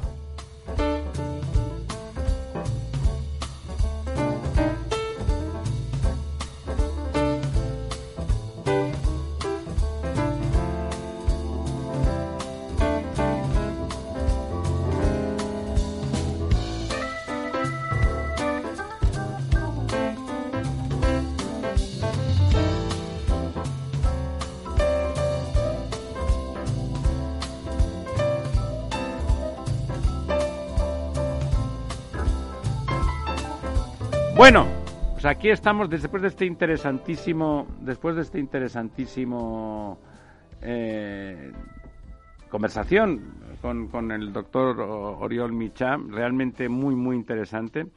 Eh, tenemos ahora a dos Pedros, tenemos a dos Pedros, los dos grandes amigos eh, nuestros, personales del programa y amigos de, del país, porque como son gente solvente y que dice normalmente lo que piensa, lo cual no se crean ustedes que es tan fácil en este país, pues eh, bueno, pues eh, realmente es apreciable.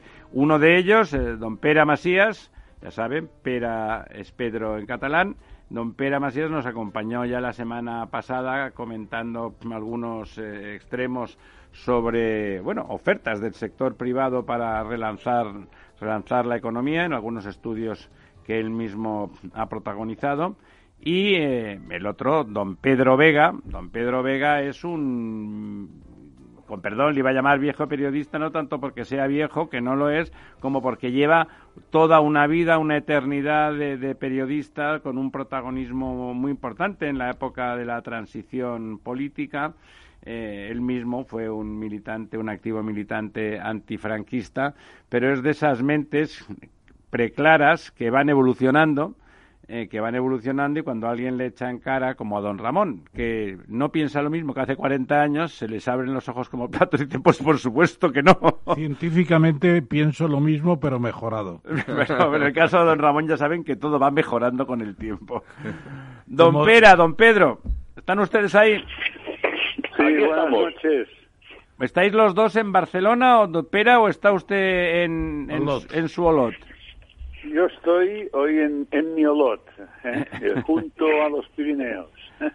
bueno, además que tú fuiste alcalde de Olot Y me acuerdo un día que me invitaste a dar una conferencia allí, visitamos la zona volcánica que es impresionante y un alledo, un alledo al sur de los Pirineos, muy muy ah, interesante. El entorno de Olot es una maravilla. Y don Pedro Vega, ¿está usted también ahí? Pues aquí estamos medio en arresto domiciliario. Bueno, don don don don Pera eh, la verdad es que bueno, está bastante sano, siempre lo ha estado, ¿no? Siempre siempre sin, sin, sin ofrecer eh, sin ofrecer exabruptos atléticos, siempre ha estado bien sano, pero don Pedro, que parece que está como una flor, en realidad es un es personal de riesgo, con lo cual eh, tiene hace usted muy bien en, en protegerse, ¿no?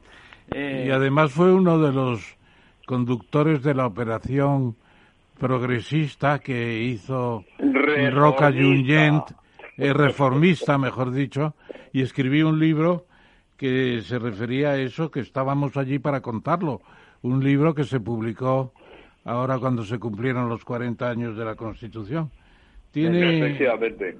Eh, es decir, has estado en situaciones muy interesantes en la política española de la transición y ahora parece que te estás relajando un poco y ya estás de consultor eh, privado, ¿no? Más o menos. Bueno, sí, claro, hay que... Eso que se llama ahora reinventarse, ¿no? Le, da la pluma, le da la pluma y en las distancias cortas tiene un análisis ácido de la realidad catalana a, la que pertenece desde hace una eternidad. Vamos a ver la pues, misma pregunta pues un poco. Años, pues sí, la misma pregunta para los dos. Si empezamos, si quieres, por ti, por aquello de que eres mayor, Pedro, no mucho, pero un poco más mayor. O sea que, Pera, alégrate, Pera, alégrate de, que te toque detrás lo que quieres de respeto ya a estas horas de la noche, por favor. bueno, la cosa se ha puesto de forma eh, muy rápidamente dramática en Barcelona. Cuando la gente decía, la gente que no conoce la geografía barcelonesa, cuando se hablaba de los barrios nortes de, de Hospitalet, y que estaba cerca de Barcelona, yo les explicaba, diga, no, es que no hay, no hay nada, o sea, usted sigue caminando y la casa de al lado resulta que es el hospitalete ese contagiado y el siguiente paso que da está usted en la Barcelona que figura que no está contagiada, o sea, que eso es mentira. O cambia de acera. Eh, o cambia de acera, por lo tanto, eso ¿Cómo lo estáis viviendo ahí? O sea, me, enseñaban una foto de antes de ayer, a las 12 del mediodía, del Paseo de Gracia vacío, como si hubiera caído una bomba de neutrones. ¿Está la gente confinándose de nuevo? Bueno, es que antes de ayer, que era fin de semana, el domingo, ¿no? Bueno, no, el no. yo creo que fue el lunes la foto que me enviaron. No sé, pero el domingo Barcelona estaba desierta porque salieron cuatrocientos y pico mil coches de, la ciudad. A, dar, a, dar generosamente a repartir el virus por el resto de la geografía catalana, ¿no? Qué Bueno, lo mismo que hará Madrid dentro de cuatro días, cuando empiecen las vacaciones, o Castilla-La Mancha, Castilla-León. Bueno, aquí en Madrid, de momento, eh, servidor está en Madrid, aquí en Madrid va todo el mundo, esto es Tokio, todo el mundo va con mascarilla y la verdad es que no hay una infectividad grande, no hay, hay unos cuantos focos, pero no, no grandes y bastante localizados. Sí, claro. Que se sepa, ¿no? Claro, don, don Pedro, como siempre, que se sepa. No, me, fastidie usted. Pero es que es un poco raro, como decía el doctor Trilla hoy, en eh, creo que era en la vanguardia, en las declaraciones, que es el epidemiólogo Del, del, clínico, sí eh, dice, claro, si no buscas no encuentras. y hay experiencias por ahí que es que son surrealistas. O sea, lo de San Juan era previsible. ¿Se refiere usted a la fiesta, a la festividad de San Juan? Sí, sí, las fiestas. Se, sale del estado 2, se pasa al 3, al 33, al 24, con una velocidad de vértigo. Reuniones familiares, barbacoas, paellas, botellones lo que quieras. Nos decía el, doctor Oriol Michá hace, hace unos pocos minutos, nos decía que todo esto, él, a través de los colaboradores que son matemáticos o ingenieros como, como Don Pera y Servidor, que, que han hecho eh, don Pera, que se ha dedicado, que fue también consejero de Medio Ambiente, que sabe mucho que, por ejemplo, ¿Eh? en el estudio de difusión de contaminantes y de las plumas para perseguir a los infractores, los modelos de difusión matemáticos funcionan como un reloj y que esos modelos se exhibieron y que ahora mismo se están otra vez poniendo encima de la mesa y es evidente que si no se toman medidas de autoconfinamiento o de distanciamiento o de mucha disciplina eh, individual, en la difusión se va a volver a producir, ¿no, don Pera? Al final volvemos a la Edad Media. Es el confinamiento lo que, lo que frena. Bueno, bueno, eso debería, debería de ser de, otra manera. Déjame que ahora le, pase, le pase el testigo a tu tocayo, uh, Pera Macías. Pera, ¿estás ahí? No, no Pera, Pera se, ha, se ha cortado la comunicación con, con el señor Macías, supongo que ahora, ahora volverá. Bueno, pues ahí en ¿En las calles han vuelto a estar un poco más vacías, Pedro, o no? ¿O, realmente usted vive en, el cogollo de Barcelona? ¿Usted vive en la calle Aragón con Balmes, en el puro purito centro de la ciudad? El círculo ecuestre. ¿Está, está eso realmente? ¿ha, ¿Ha bajado un poco la actividad o sigue exactamente igual, a pesar de...? Yo creo, yo creo que ha bajado, pero porque se ha marchado mucha gente. Ya, únicamente porque eh, se ha marchado mucha gente. Bueno, eh, volvemos a tener...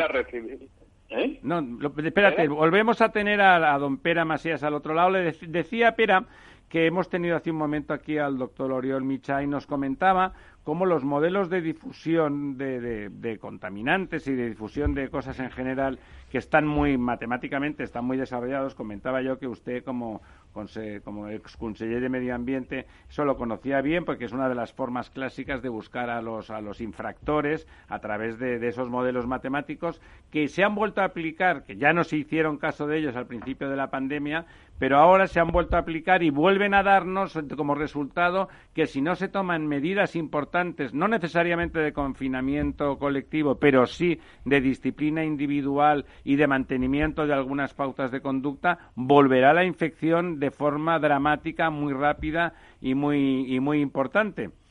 ¿Está usted notando, por lo menos en la zona del país en la que está usted moviéndose, ahí en la Garrocha, que la gente se lo toma en serio de nuevo o, la relajación es excesiva? ¿Espera? Sí, sí. No, te preguntaba a ti, que si te, que si, que si te parece que ese, que, que la gente no es consciente de que si no se toman medidas a nivel individual muy drásticas, la infección volverá inmediatamente a, a, donde estaba y que nos lo dicen modelos matemáticos, que no es una moralina, ¿no? Sí, efectivamente, bueno, yo creo que esto, a, a, los que nos gusta algo las matemáticas, pues las progresiones geométricas es algo con unos resultados espectaculares, ¿no? y para cortar una progresión geométrica no hay otra manera que cortar por lo sano, es decir, que evitar todo tipo de, de contactos, ¿no? Y por tanto yo creo que esto traducido a la pandemia significa que hay que tomarse las medidas en serio y que eh, este cierto relajamiento que yo creo que además es muy es muy humano decir bueno esto hemos estado eh, casi tres meses eh, confinados, ahora, ahora ya está, ahora ya está. Bueno, y, sumado a una expresión que yo creo que ha sido algo desgraciada, que es la nueva normalidad, porque la verdad que esto no es ninguna normalidad. Yo creo que esto, eh, en fin, ha, ha desmovilizado eh, las mentes de las personas y, ahora hay que volverlo a creer, ¿no? Fíjate, yo hace, eh, en, el mes de mayo, en el mes de mayo, hice un, dictamen eh, un poco hablando de los efectos del, de la COVID sobre la movilidad, ¿no? Y, cuando uno hace un dictamen, pues lo que hace es leer lo que, lo, que ha pasado. otras personas, ¿no? y leí un informe que había hecho ya en el mes de mayo el Instituto de Movilidad de Berlín, ¿eh? que es un instituto, yo creo, bastante prestigioso en temas de movilidad, y hablaba que eh, la segunda etapa, es decir, después de la etapa de crisis de la COVID, vendría una etapa que ellos llamaban de calibrado. Eh, ¿Qué significa de calibrado? Pues bueno, todos lo que sabemos lo que es calibrar, es ir ajustando, ¿no? dejar unos ciertos niveles de libertad esto seguramente provocaría un retroceso, ¿no? Los rebrotes que llamamos. Habría que volver atrás y esto le llamaba ya en aquel momento fase de calibrado.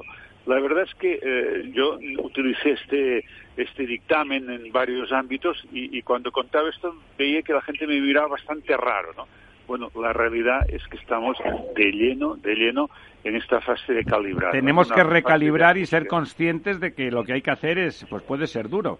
Nos comentaba El, el, doctor Michap que uno de los problemas que podemos tener es que poblaciones como la China, por, por cuestiones políticas, pero también eh, Japón o Corea o la propia Alemania, por, por culturalmente asumen más las condiciones de disciplina individual, mientras que nosotros, bueno, mediterráneos, españoles en general, esas cuestiones de disciplina pues son más, eh, como decía usted, bueno, pues oye, ya ha pasado, vamos a tomárnoslo con calma, o sea, no, no, no celebrar la verbena, la rebella de San Juan de una forma como Dios manda, pues eh, mm, qué tontería, ¿no? Ahora que ya estamos, si no tal, eso, eh, ¿usted cree, usted seguro que ha hecho análisis de, de la población que le rodea porque ha sido elegible y entonces cuando uno es elegible esa es una condición necesaria intentar entender más allá de lo espontáneo, cómo es nuestra población. ¿Le parece que tenemos una población de riesgo en ese sentido? Bueno, yo creo que sí, yo creo que hay una población de riesgo evidente por, el comportamiento, ¿no? en primer lugar, el comportamiento mediterráneo, latino en general, es un comportamiento de ágora, ¿no? De, donde, donde se siente bien eh, el latino es, es en, en el ágora, en la plaza, en la calle, ¿no? mientras que seguramente el nórdico donde se siente bien es, es en su casa, ¿no? Esto es, esto es así. Esto es la historia y esto evidentemente forma parte de Esto es como somos, ¿verdad? Esto es como ¿Eh? somos. Evidentemente, ¿no? El ágora y que dice el ágora quiere decir la, terraza del bar, ¿no?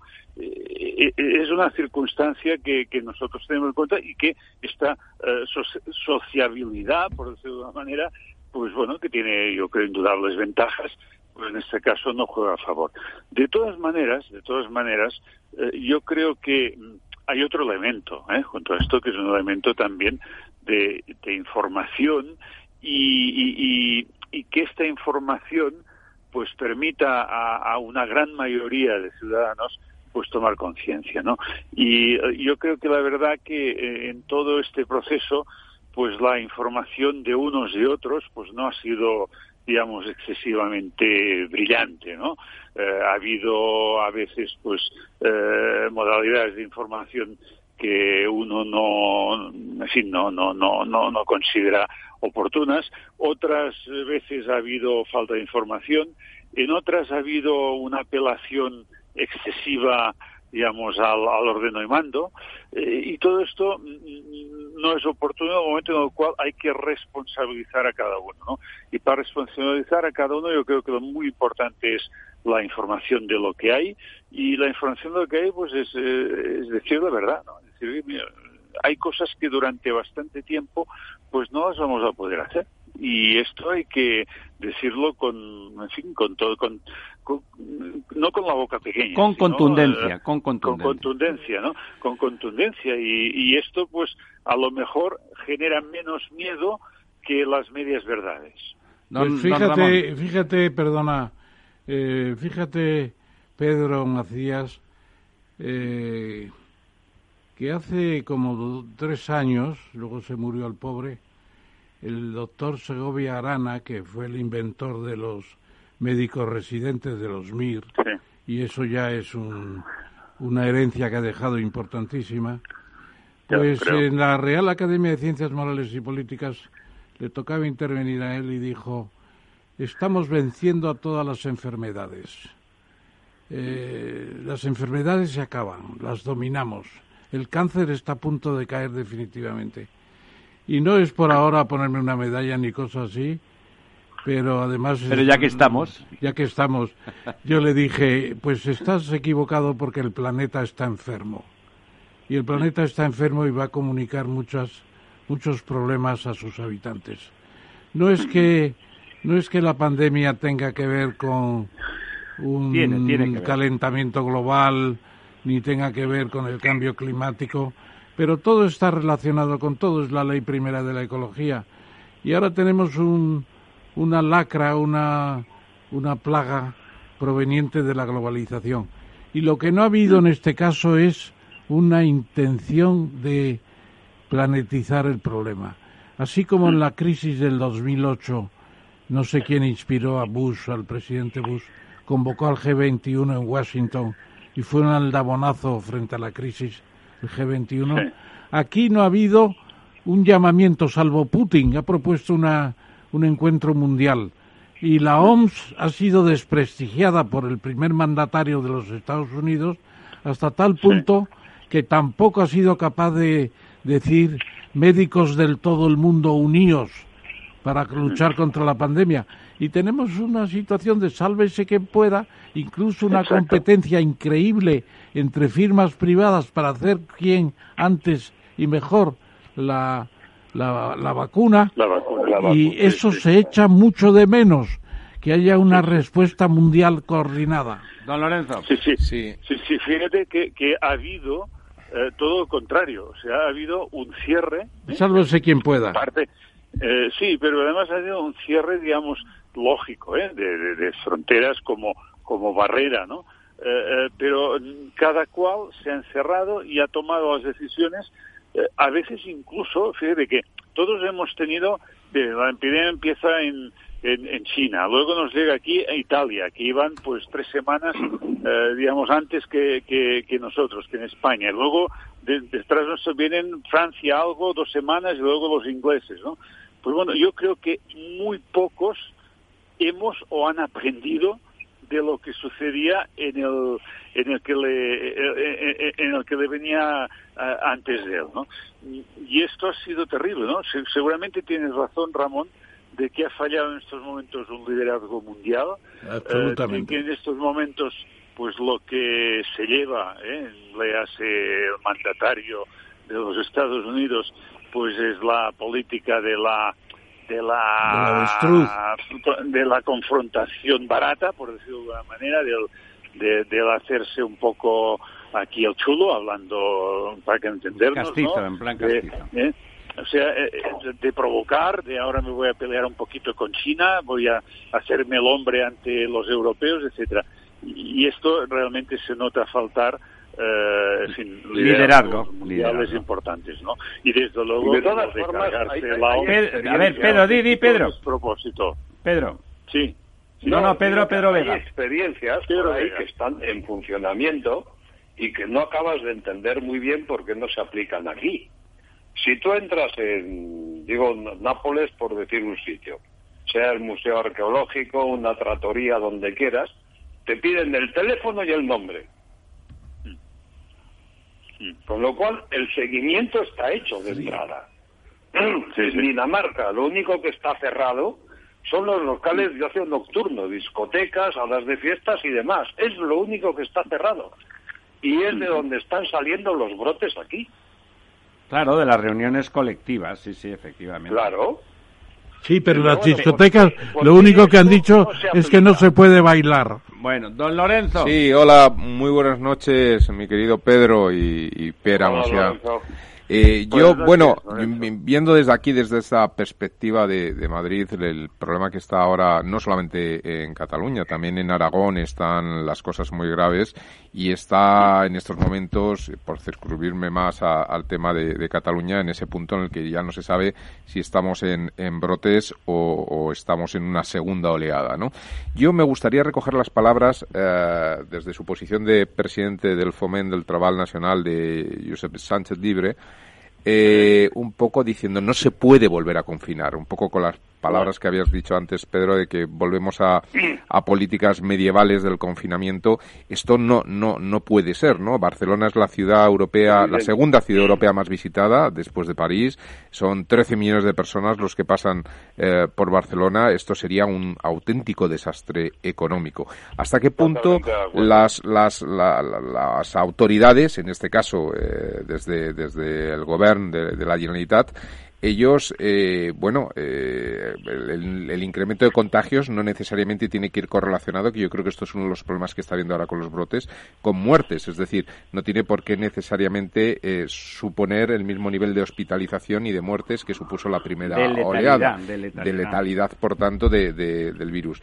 No, se están tomando medidas, porque esto es la, la lectura que se está viendo de fallo de gobernanza en estos momentos en las comunidades autónomas. Se están tomando medidas para reforzar el sistema sanitario, que sería lo que permitiría mantener la actividad económica. Si realmente hay una, ah, digamos, una toma de conciencia y una toma de posición en el reforzamiento de mayor número de camas, los problemas que surgieron en la primera pandemia, esa necesidad de materiales, de acopio, eh, ventiladores, etcétera. Esto se está haciendo porque da la sensación de que ese relajo eh, o relajamiento que ha habido en las personas que han salido a las terrazas sin mascarillas y a disfrutar de esas eh, paellas, pues da la sensación que también ha ocurrido en los gobernantes con respecto a lo que tenían que hacer de cara a prepararse a lo que ya se hablaba del otoño, pero que parece que el otoño, el otoño ya está aquí, ¿no?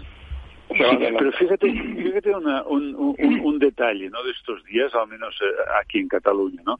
Eh, en Cataluña hay muy pocos hospitalizados graves, de hecho hay menos que, que en la Comunidad de Madrid, veía hoy. Es decir, hay muchos brotes, hay un número importante de brotes, que decir que esto en cualquier caso se detectan y esto es bueno. Y luego mm, para mí en estos momentos, más que el sistema sanitario en sí, que yo creo que respondió, respondió muy aceptablemente bien eh, en los momentos de, crisis severa, eh, el problema es del sistema de salud, es decir, del sistema de seguimiento de los brotes. Eh, seguramente, lo que decía Pedro Vega, estoy totalmente de acuerdo, a veces con medidas muy simples, con medidas que te ayudan a, seguir perfectamente los itinerarios, esto sería fácil. Por tanto, lo que hay que hacer es redotar no tanto el sistema sanitario, sino sistema de salud, que decir, el sistema de seguimiento de la propia pandemia, del seguimiento de los, contagios, de poder eh, tener identificado a todo el mundo. Yo creo que esto es lo que te, si tú tienes esto bien desarrollado, que al final es tener esto un buen sistema, de, un call center y un buen sistema informático ¿eh? y unas cuantas medidas simples de, de, tomar nota de quién va a cada a cada sitio. A cada sitio. Y tú, tú puedes muy fácilmente autorizar muchísimas más actividades. Pero, pero, espera, espera, ¿no hay la sensación de una cierta relajación por parte de estos gobiernos regionales? Pongo el ejemplo de la Comunidad de Madrid, eh, la señora Ayuso anunció, no sé si se estará construyendo o no, pero salió un concurso para construir un hospital de emergencias en la Comunidad de Madrid para tenerlo listo en el mes de noviembre. Ignoro, insisto, si, si se están moviendo las tierras, pero esa era la propuesta y, pues, sí parece que desde un punto de vista activo se tomó una decisión de preparar esa segunda oleada. ¿Está ocurriendo esto? Eh, obviamente, cada uno con sus deficiencias. En el caso de Madrid, efectivamente, hubo más deficiencias, digamos, las que habéis llamado del, del sistema sanitario en cuanto a hospitalizaciones, etcétera. Número de camas. número de camas y demás. ¿Se, está tomando estas medidas también en, en, Cataluña? Porque la sensación que, da es que la relajación es absoluta. En el momento de la crisis no hubo necesidad, por ejemplo, en Madrid, de la imagen esta del que era de la feria de Madrid con IFEMA, con, la cantidad de, de camas. Aquí en Cataluña el propio sistema hospitalario eh, respondió, o sea, no, no, no fue, no resulta necesario, con muy pocas excepciones, eh, movilizar más. Por tanto, hay una cierta, yo, yo creo que el sistema hospitalario, que a partir de un momento, sabéis que hubo también una gran polémica del sector privado, sector público, se quería, como que dice, militarizar todo el sector privado y al final pues eh, se colaboró con normalidad, porque en definitiva para mí el sector eh, es como el sector educativo, pues es una el red el CPP, el CPP. Evidentemente, ¿no? Por tanto, yo desde este punto de vista, mm, aquí en Cataluña yo creo que esto no es necesidad. Por contra, yo creo que donde no se ha estado suficientemente atento y una prueba es que hemos estado en plena pandemia un mes y medio sin director de, salud pública. Y eso es un despropósito, ¿no? evidentemente, evidentemente. Es decir, a mí me parece, esto es lo que me parece de, de una gravedad absoluta. Había un, no me acuerdo el nombre, un doctor eh, una persona muy eh, muy preparada, solvente, muy sí, comunicador, solvente. Y, y, que actuó, y actuó yo creo muy bien y además una persona que inspiraba confianza, yo lo había visto muchas entrevistas. esta persona por motivos de salud personal pues tuvo que retirarse. Bueno, y lo que parece lógico es que en un momento de esta emergencia grave, al día siguiente, pues haya un sustituto. Pues un mes y medio, ¿no? Esto es lo grave. Pedro, Pedro Vega. Pedro Vega, en la línea de lo que está ahora justamente comentando Pera Macías, el, ¿te parece Perdone que le hable de tú, pero es que digamos que lo trato con demasiada frecuencia como a poderle hablar de usted.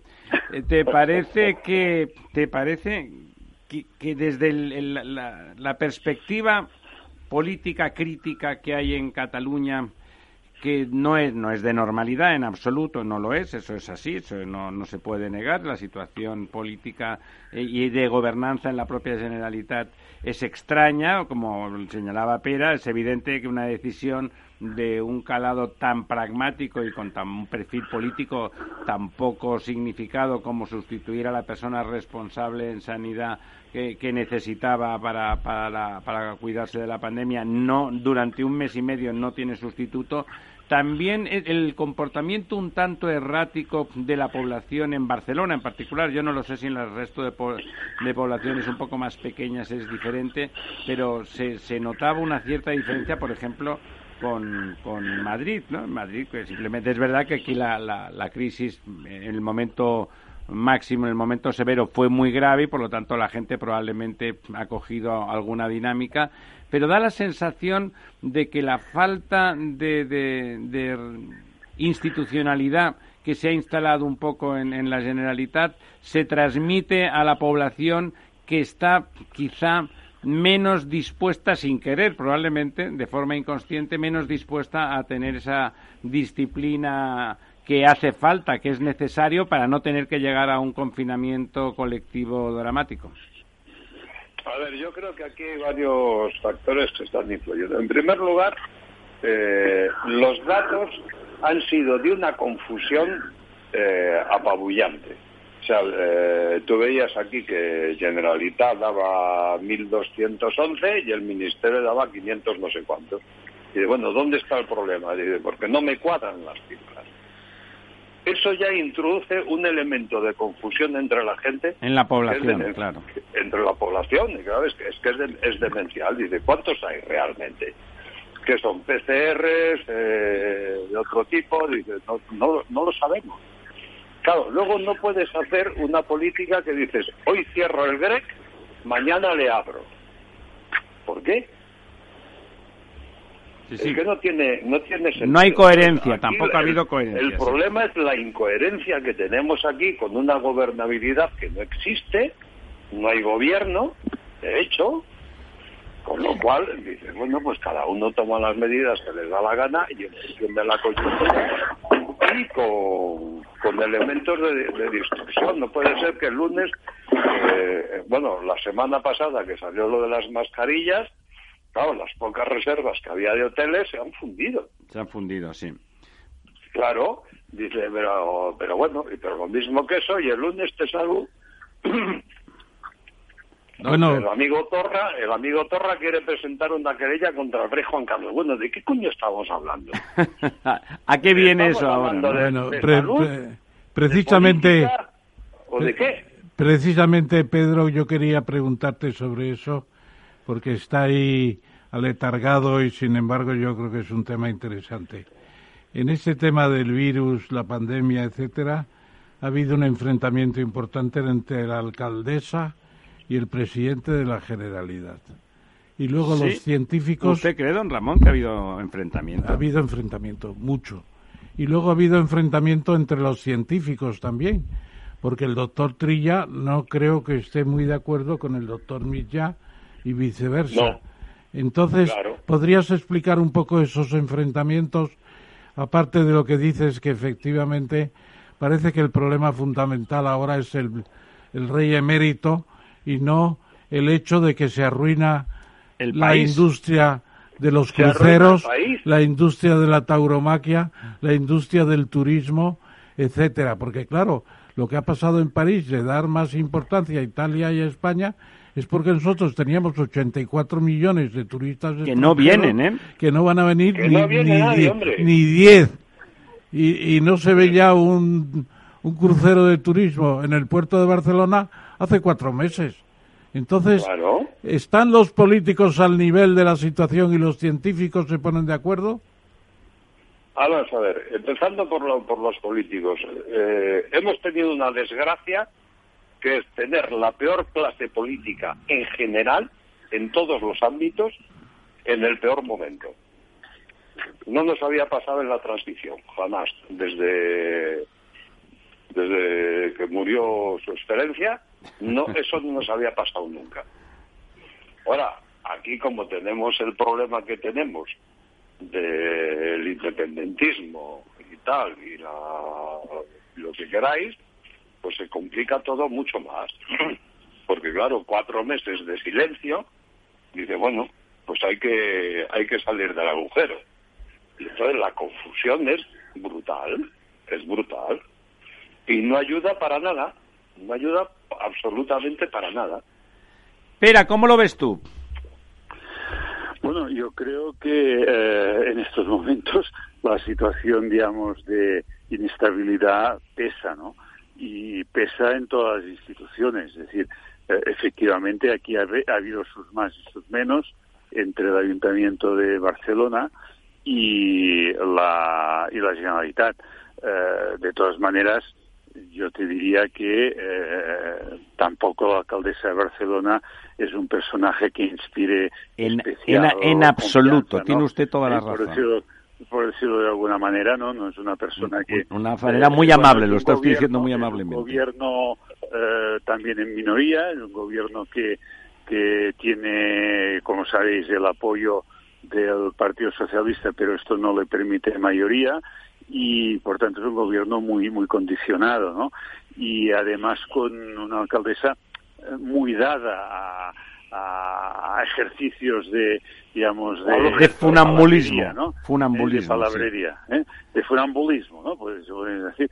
Y, y, en cambio mm, poca gestión no por tanto la integración es un, un, un ayuntamiento que siempre siempre siempre a pesar de los cambios políticos eh, hasta, hasta el mandato de Colau, había habido una gran estabilidad eh, porque la verdad, yo creo que una de las mejores herencias de Maragall fue crear un, un, sistema de gestión eh, excelente. La de Barcelona, por ejemplo, es un, ayuntamiento donde existe una figura que son los gerentes que a mí me gustan porque son una especie de funcionariado inglés, ¿no? O sea que que cambió, mm, eh, pasó a gobernar eh, Trías eh, después de los socialistas y no cambió prácticamente ningún gerente. ¿Por qué? Porque eran los que sabían, porque eran los oficios, etcétera. O sea, y, y, y, por tanto esta estabilidad que daba esta organización eficiente gerencial, pues yo creo que ha ido ha ido rodando, ¿no? Pero en estos momentos, bueno, a base de ir colocando aquí comisarios eh, políticos y en otra parte, pues esto se va deshaciendo. Y la verdad, por tanto, es que el ayuntamiento tampoco es una administración eh, para nada ejemplar en, eh, absoluto, estos momentos. estamos de acuerdo. Bueno, espera, tú conoces muy bien perfectamente el tema de la movilidad en Barcelona. Un minuto, Pedro, tienes un minuto. No, y bueno, sales a la calle de repente, después de los dos primeros meses que han sido los más duros, y de repente te encuentras una calle pintada entera de amarillo. ¿Qué coño pasa aquí? no, tienes que llamar a preguntar. Dicen, no, es que para, para que pase la gente. Y luego te ponen unos bloques de hormigón estupendos, a los cuales han limado los cantos recientemente, para que la gente se pueda sentar. Ya. bueno, cosas, cosas de la alcaldesa, como decía, como decía Pera, eh, la alcaldesa Colau es dada a los numeritos, a los numeritos y al funambulismo y entonces algo tenía que hacer ya que no de viviendas y cosas de esas no, no ha hecho nada, pues algo tendría que hacer. Bueno chicos, lo siento, son las once, las doce menos cuarto y nos tenemos que ir, nos tenemos que ir quitando. Eh, ahora el programa queda en suspenso hasta la última semana de, de agosto pero en cuanto volvamos, ya sabéis, os vamos a llamar corriendo para hacer un repaso puntual de cómo está la cosa. Este mes de agosto va a ser un mes muy particular y querremos, querremos tener eh, vuestro punto de vista. Es un mes en condicional.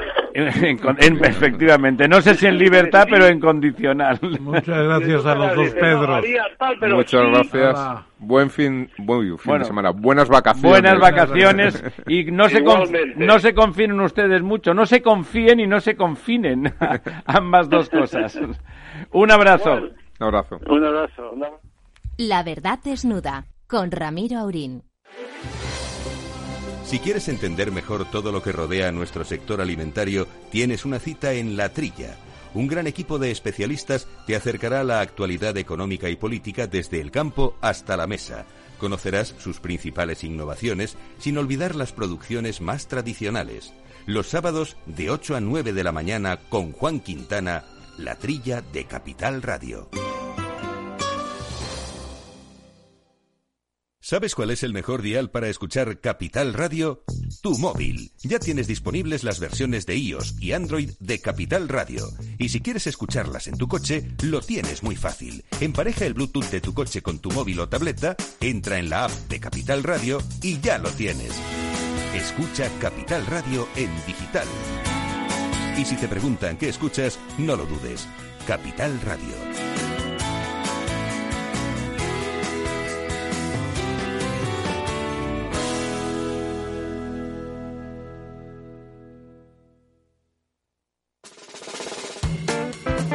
La verdad desnuda con Ramiro Aurín. Bueno, aquí estamos de nuevo. Hoy teníamos también muchos, muchos invitados interesantes y se nos hace corto. Estamos dos horas y se nos hace corto el programa. Don Ramón, vamos con nuestro quid pro quo. La verdad es que además han pasado cosas importantes. Cuando parecía que no iba a haber acuerdo, cuando parecía que la discusión a cara de perro no iba a tener salida, se ha llegado a un acuerdo razonable en cuanto a la distribución no le podemos poner mala cara a que los señores del norte, que son rigurosos, nos exijan que si nos dan dinero y nos dejan unas condiciones económicas mm, especiales mm, sea sin ningún tipo de garantía de que vamos a utilizar las cosas adecuadamente. Yo no lo haría si es si yo fuera el pagano. ¿Qué quiere usted que le diga? El número, aunque ya sé que usted me va a decir que le parece poco, el 140.000 millones es, es prácticamente lo que usted dijo que iba a caer el PIB en un año, y que dijo usted que iba a caer el once y medio o el 12, lo va a clavar, por cierto, lo va a clavar, y esos son 140.000 millones, ¿no? Son 140.000 millones, sí, pero fíjese que la Unión Europea somos casi 500 millones de habitantes y la segunda potencia del mundo y comercialmente con China los primeros. Entonces, ¿se ha dado usted cuenta de, que el ICO tuvo 100.000 millones que prácticamente llegan, están llegando a la totalidad para conceder créditos con aval? Y luego hay otra línea de 40.000 millones precisamente para economía digital. Bueno, el ICO eh, va a dar tanto como la Unión Europea. Bueno, dar. A, avalar, no va a dar nada. No, y tampoco los, otros van a dar créditos casi la mitad, subsidios la otra mitad y además con vigilancia. Bueno, subsidios, don Ramón, que vamos a pagar entre todos también. Pero vamos a seguir, vamos a seguir. No, esto solamente es para desmitificar lo que supone la Unión Europea, que está muy bien, pero no, no es una cosa asombrosa. No es el maná del cielo. ¿Se acuerda usted que lo dijimos la semana pasada? cuando el manguerazo de créditos del Banco Central a los bancos privados del sistema. ¿Sabe usted cuánto pidió España? ¿Cuánto? 150 mil millones en una en un reparto que se hace cada tres meses. ¿Y nos lo dieron? Naturalmente que nos lo dieron. Y por último, se puede decir que eh, tenía yo otra nota por aquí, pero la verdad es que en estos momentos, ah sí, que el ban que, que el dinero de la Unión Europea se da a lo largo del 21 y del 22 sí, claro, de momento a dos velas. Y hasta el 70% y luego queda un 30% ya para el 23. O sea que de aquí a que llegue el dinerito... Vamos a estar caninos, eh, que diría el gran Arturo Fernández. gracias al Banco Central Europeo estamos viviendo, que es el que además compra la deuda que estamos emitiendo. la señora Lagarde, O sea, yo saludo a la señora Lagarde y al señor a la señora Úrsula, pues le digo muy bien lo que han hecho, pero no es para tanto. Bueno, yo diría que más que más que lo más importante de todo eso es el sentido político de la mutualización. Sí, señor. De la, deuda. la, mutualización es muy importante. Nos falta pero más políticamente que otra cosa. Nos ¿eh? falta Alexander Hamilton, que es la creación de la Secretaría de, de, del, tesoro. De, del Tesoro. Eso es importantísimo y yo creo que hay que plantearlo ya como una necesidad total. Sí, porque y recordar eso que le decía yo al principio, esa la parte que son subsidios hay que recordar que no, no caen del cielo, son del presupuesto comunitario que se cubre a escote por todos los por todos los países de la Unión. O sea que nosotros pagaremos nuestra parte correspondiente del conjunto. Naturalmente, ¿eh? porque hay que hacer una emisión que está en proporción. No, nosotros tenemos que contribuir a la emisión en proporción que es más o menos un 10% de la Unión Europea. Y en cambio nos llevamos el Nos llevamos el bastante 20. más porque eh, los 84 millones de turistas que dejan de venir a España y casi, casi en Italia, efectivamente hacen de España e Italia dos países singulares. Muy damnificados, muy damnificados. Vamos a necesitar muchos recursos para compensar. ¿Qué? Y luego los frugales. Los frugales se quedan en una situación buena, han insistido mucho y van a conseguir que la Comisión tenga que recibir un plan de inversiones y de subsidios que sea razonable y lo tiene que aprobar la Comisión. Y ellos pueden llamarse a la parte, pero no ya con el derecho. Don Ramón, de... deberíamos estar contentos de que nos pidan eso. Está bien, naturalmente ¿Eh? que sí. Deberíamos estar contentos. Porque si no es el desmadre Nada. del marqués hay que, de, hay de que. Hay que recordar más cosas. ¿eh? El señor Rute, que ahora nos cae tan mal a todos los españoles y que lo miramos con cara circunspecta, también ha pedido a Hungría que si no refuerza la democracia tampoco reciba. Claro, la condicionalidad es total. También política. Política y económica. También política. O sea que vamos a ser serios, que nos pidan que hagamos los deberes, que nos pidan que no queramos aprobar por decreto los exámenes, es bueno, porque si no, estudiamos, no aprendemos.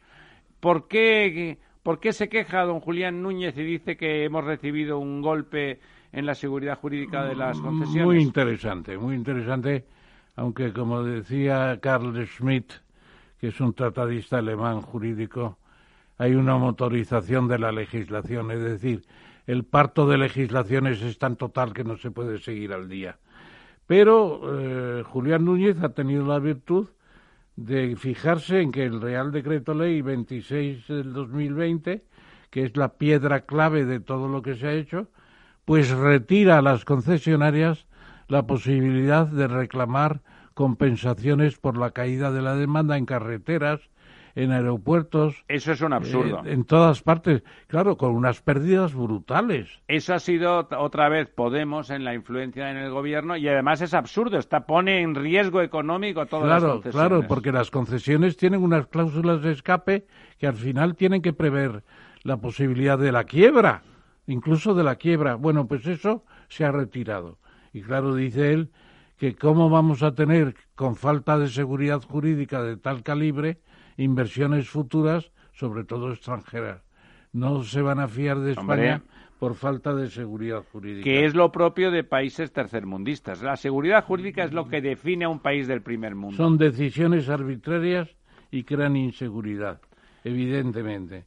¿Quién, claro, es, qué, qué, qué, ¿Quién es? ¿Qué sociedad significa las tres gargantas, además de la gran presa? ¿Es una sociedad que quiere entrar en España, don Ramón? Es una sociedad energética que, entre otras, tiene las tres gargantas, las tres gargantas que es el embalse ustedes, mayor del mundo. Eh, y con unas, con unas turbinas de producción de electricidad eh, impresionantes. Sí. Bueno, pues ha entrado en España a comprar cantidad de instalaciones fotovoltaicas del grupo X Ah, Están intentando comprar instalaciones fotovoltaicas. Fotovoltaicas por valor de 600, 500 millones de, de euros. ¿Y a quién se la quieren comprar?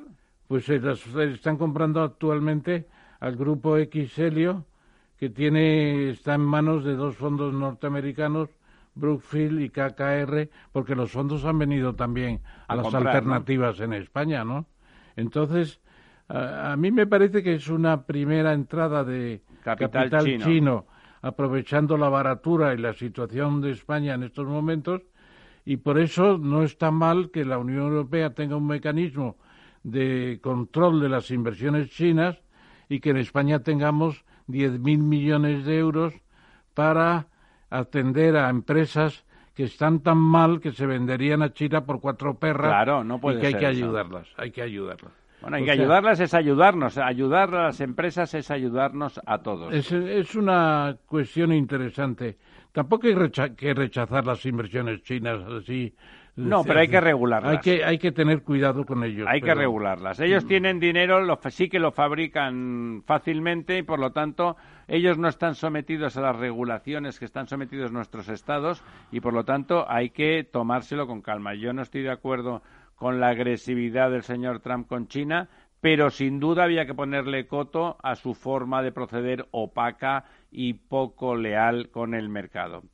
Bueno, hablando del mercado, eh, Apple se ha llevado el gato al agua y no va a pagar la multa que se le pedía, o los impuestos que se le pedían. Además, es el Tribunal de Justicia de la Unión de la Europea, Unión Europea el porque que no, ha hecho- queda, no queda más remedio. ha hecho la sentencia diciendo que no ve razones para que haya una especie de ilusión fiscal, porque las empresas multinacionales y concretamente Apple en Irlanda tienen un acuerdo con el gobierno irlandés para que el impuesto de sociedades sea del 0,005 Bueno, es que Irlanda funciona como un paraíso fiscal. ¿eh? Naturalmente. Entonces, el propio gobierno irlandés ha cooperado con Apple para que la Unión Europea haga esta, esta sentencia que le libera y que aquí pone en duda también el impuesto el impuesto Google que se llama no la, La tasa Google, Google. la tasa Google. bueno pues la pone en duda porque si hay acuerdos de los estados con las compañías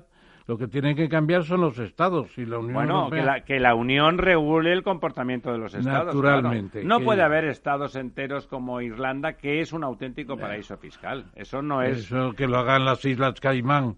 Claro. De momento, bueno, mal está, pero que lo haga ya un país miembro de la Unión un Europea. país no es- con millones de habitantes, no con- es propio, con- no es no es- propio. no- bueno, maldice de la Unión de la Unión Europea. Desde luego Apple está encantada, se acaba de ahorrar 13.000 millones de euros, que no es moco de pavo. Ya cogeríamos el 1%.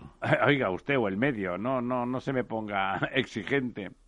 Venga, esas noticias buenas, es un, día como hoy que Son dos hemos, hemos recogido malas noticias. Dos sociedades catalanas. Me decía usted el otro día, hombre, tanto como empresas catalanas grandiosas.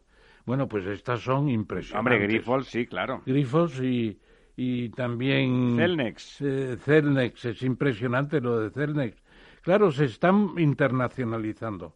Algunos podrán decir, ¿cómo es posible que Grifols esté invirtiendo tanto en fuera de España y no invierta más aquí? Pues porque su negocio es mundial. Claro, es global. Naturalmente es saben, global. y España es un pequeño mercado de derivados 40 de la sangre. ¿no? Claro, y el mercado principal lo tiene en América del Norte, en Canadá y Estados Unidos, y por eso ha comprado pues a la Green Cross Pharma con un importe de 500 millones de dólares o parecido, 460 millones, que son eh, fraccionamiento y otra y purificación de plasma y extracción de plasma, una instalación de 11 centros en todo Estados Unidos para extraer plasma. Tiene que tener las bases en el gran mercado y lo que tiene que hacer es traer los beneficios. Naturalmente, fiscalmente tendrá que pagar una parte en Estados Unidos y en Canadá por los tratados de doble tributación, ¿no? Pero fíjese que además en este tipo de empresas es muy importante que la matriz esté con nosotros porque es donde se genera la investigación, el desarrollo. No venden patatas, venden, venden productos de alto desarrollo y de alto valor añadido. Porque ¿no? una de las hipótesis de Artur Mas es que se, se marchara a Canadá por representación de Grifols. Y entonces, ¿qué pasa? Que Grifols en un momento dado ha tenido la idea de poner su sede fiscal fuera de España, pero hasta ahora no lo ha hecho. O sea que está en la mejor situación. Y Celnex, tres cuartos de lo mismo, porque lo que ha hecho es adquirir cantidad de activos, son las torres de interconexión de telefónica que domina el medio mundo y eso es muy importante y la y la red de fibra óptica que va a hacer en Francia con Bouygues que es el primer constructor de francés. Como siempre, don Ramón localiza y nos ofrece esas noticias optimistas de nuestras empresas eh, bueno, consiguiendo a pesar de la pandemia. Y a pesar del propio país y de nuestros gobiernos. Es ya llegamos a la medianoche, la medianoche de este nuestro último programa del mes de julio. Volveremos, volveremos con ustedes puntualmente a finales de agosto y les vamos a contar todo, todo lo que haya pasado en ese mes en España, por supuesto, y en el mundo. La verdad desnudita, limpia, pulida. Que cada uno haga su agosto. Inténtenlo por lo menos.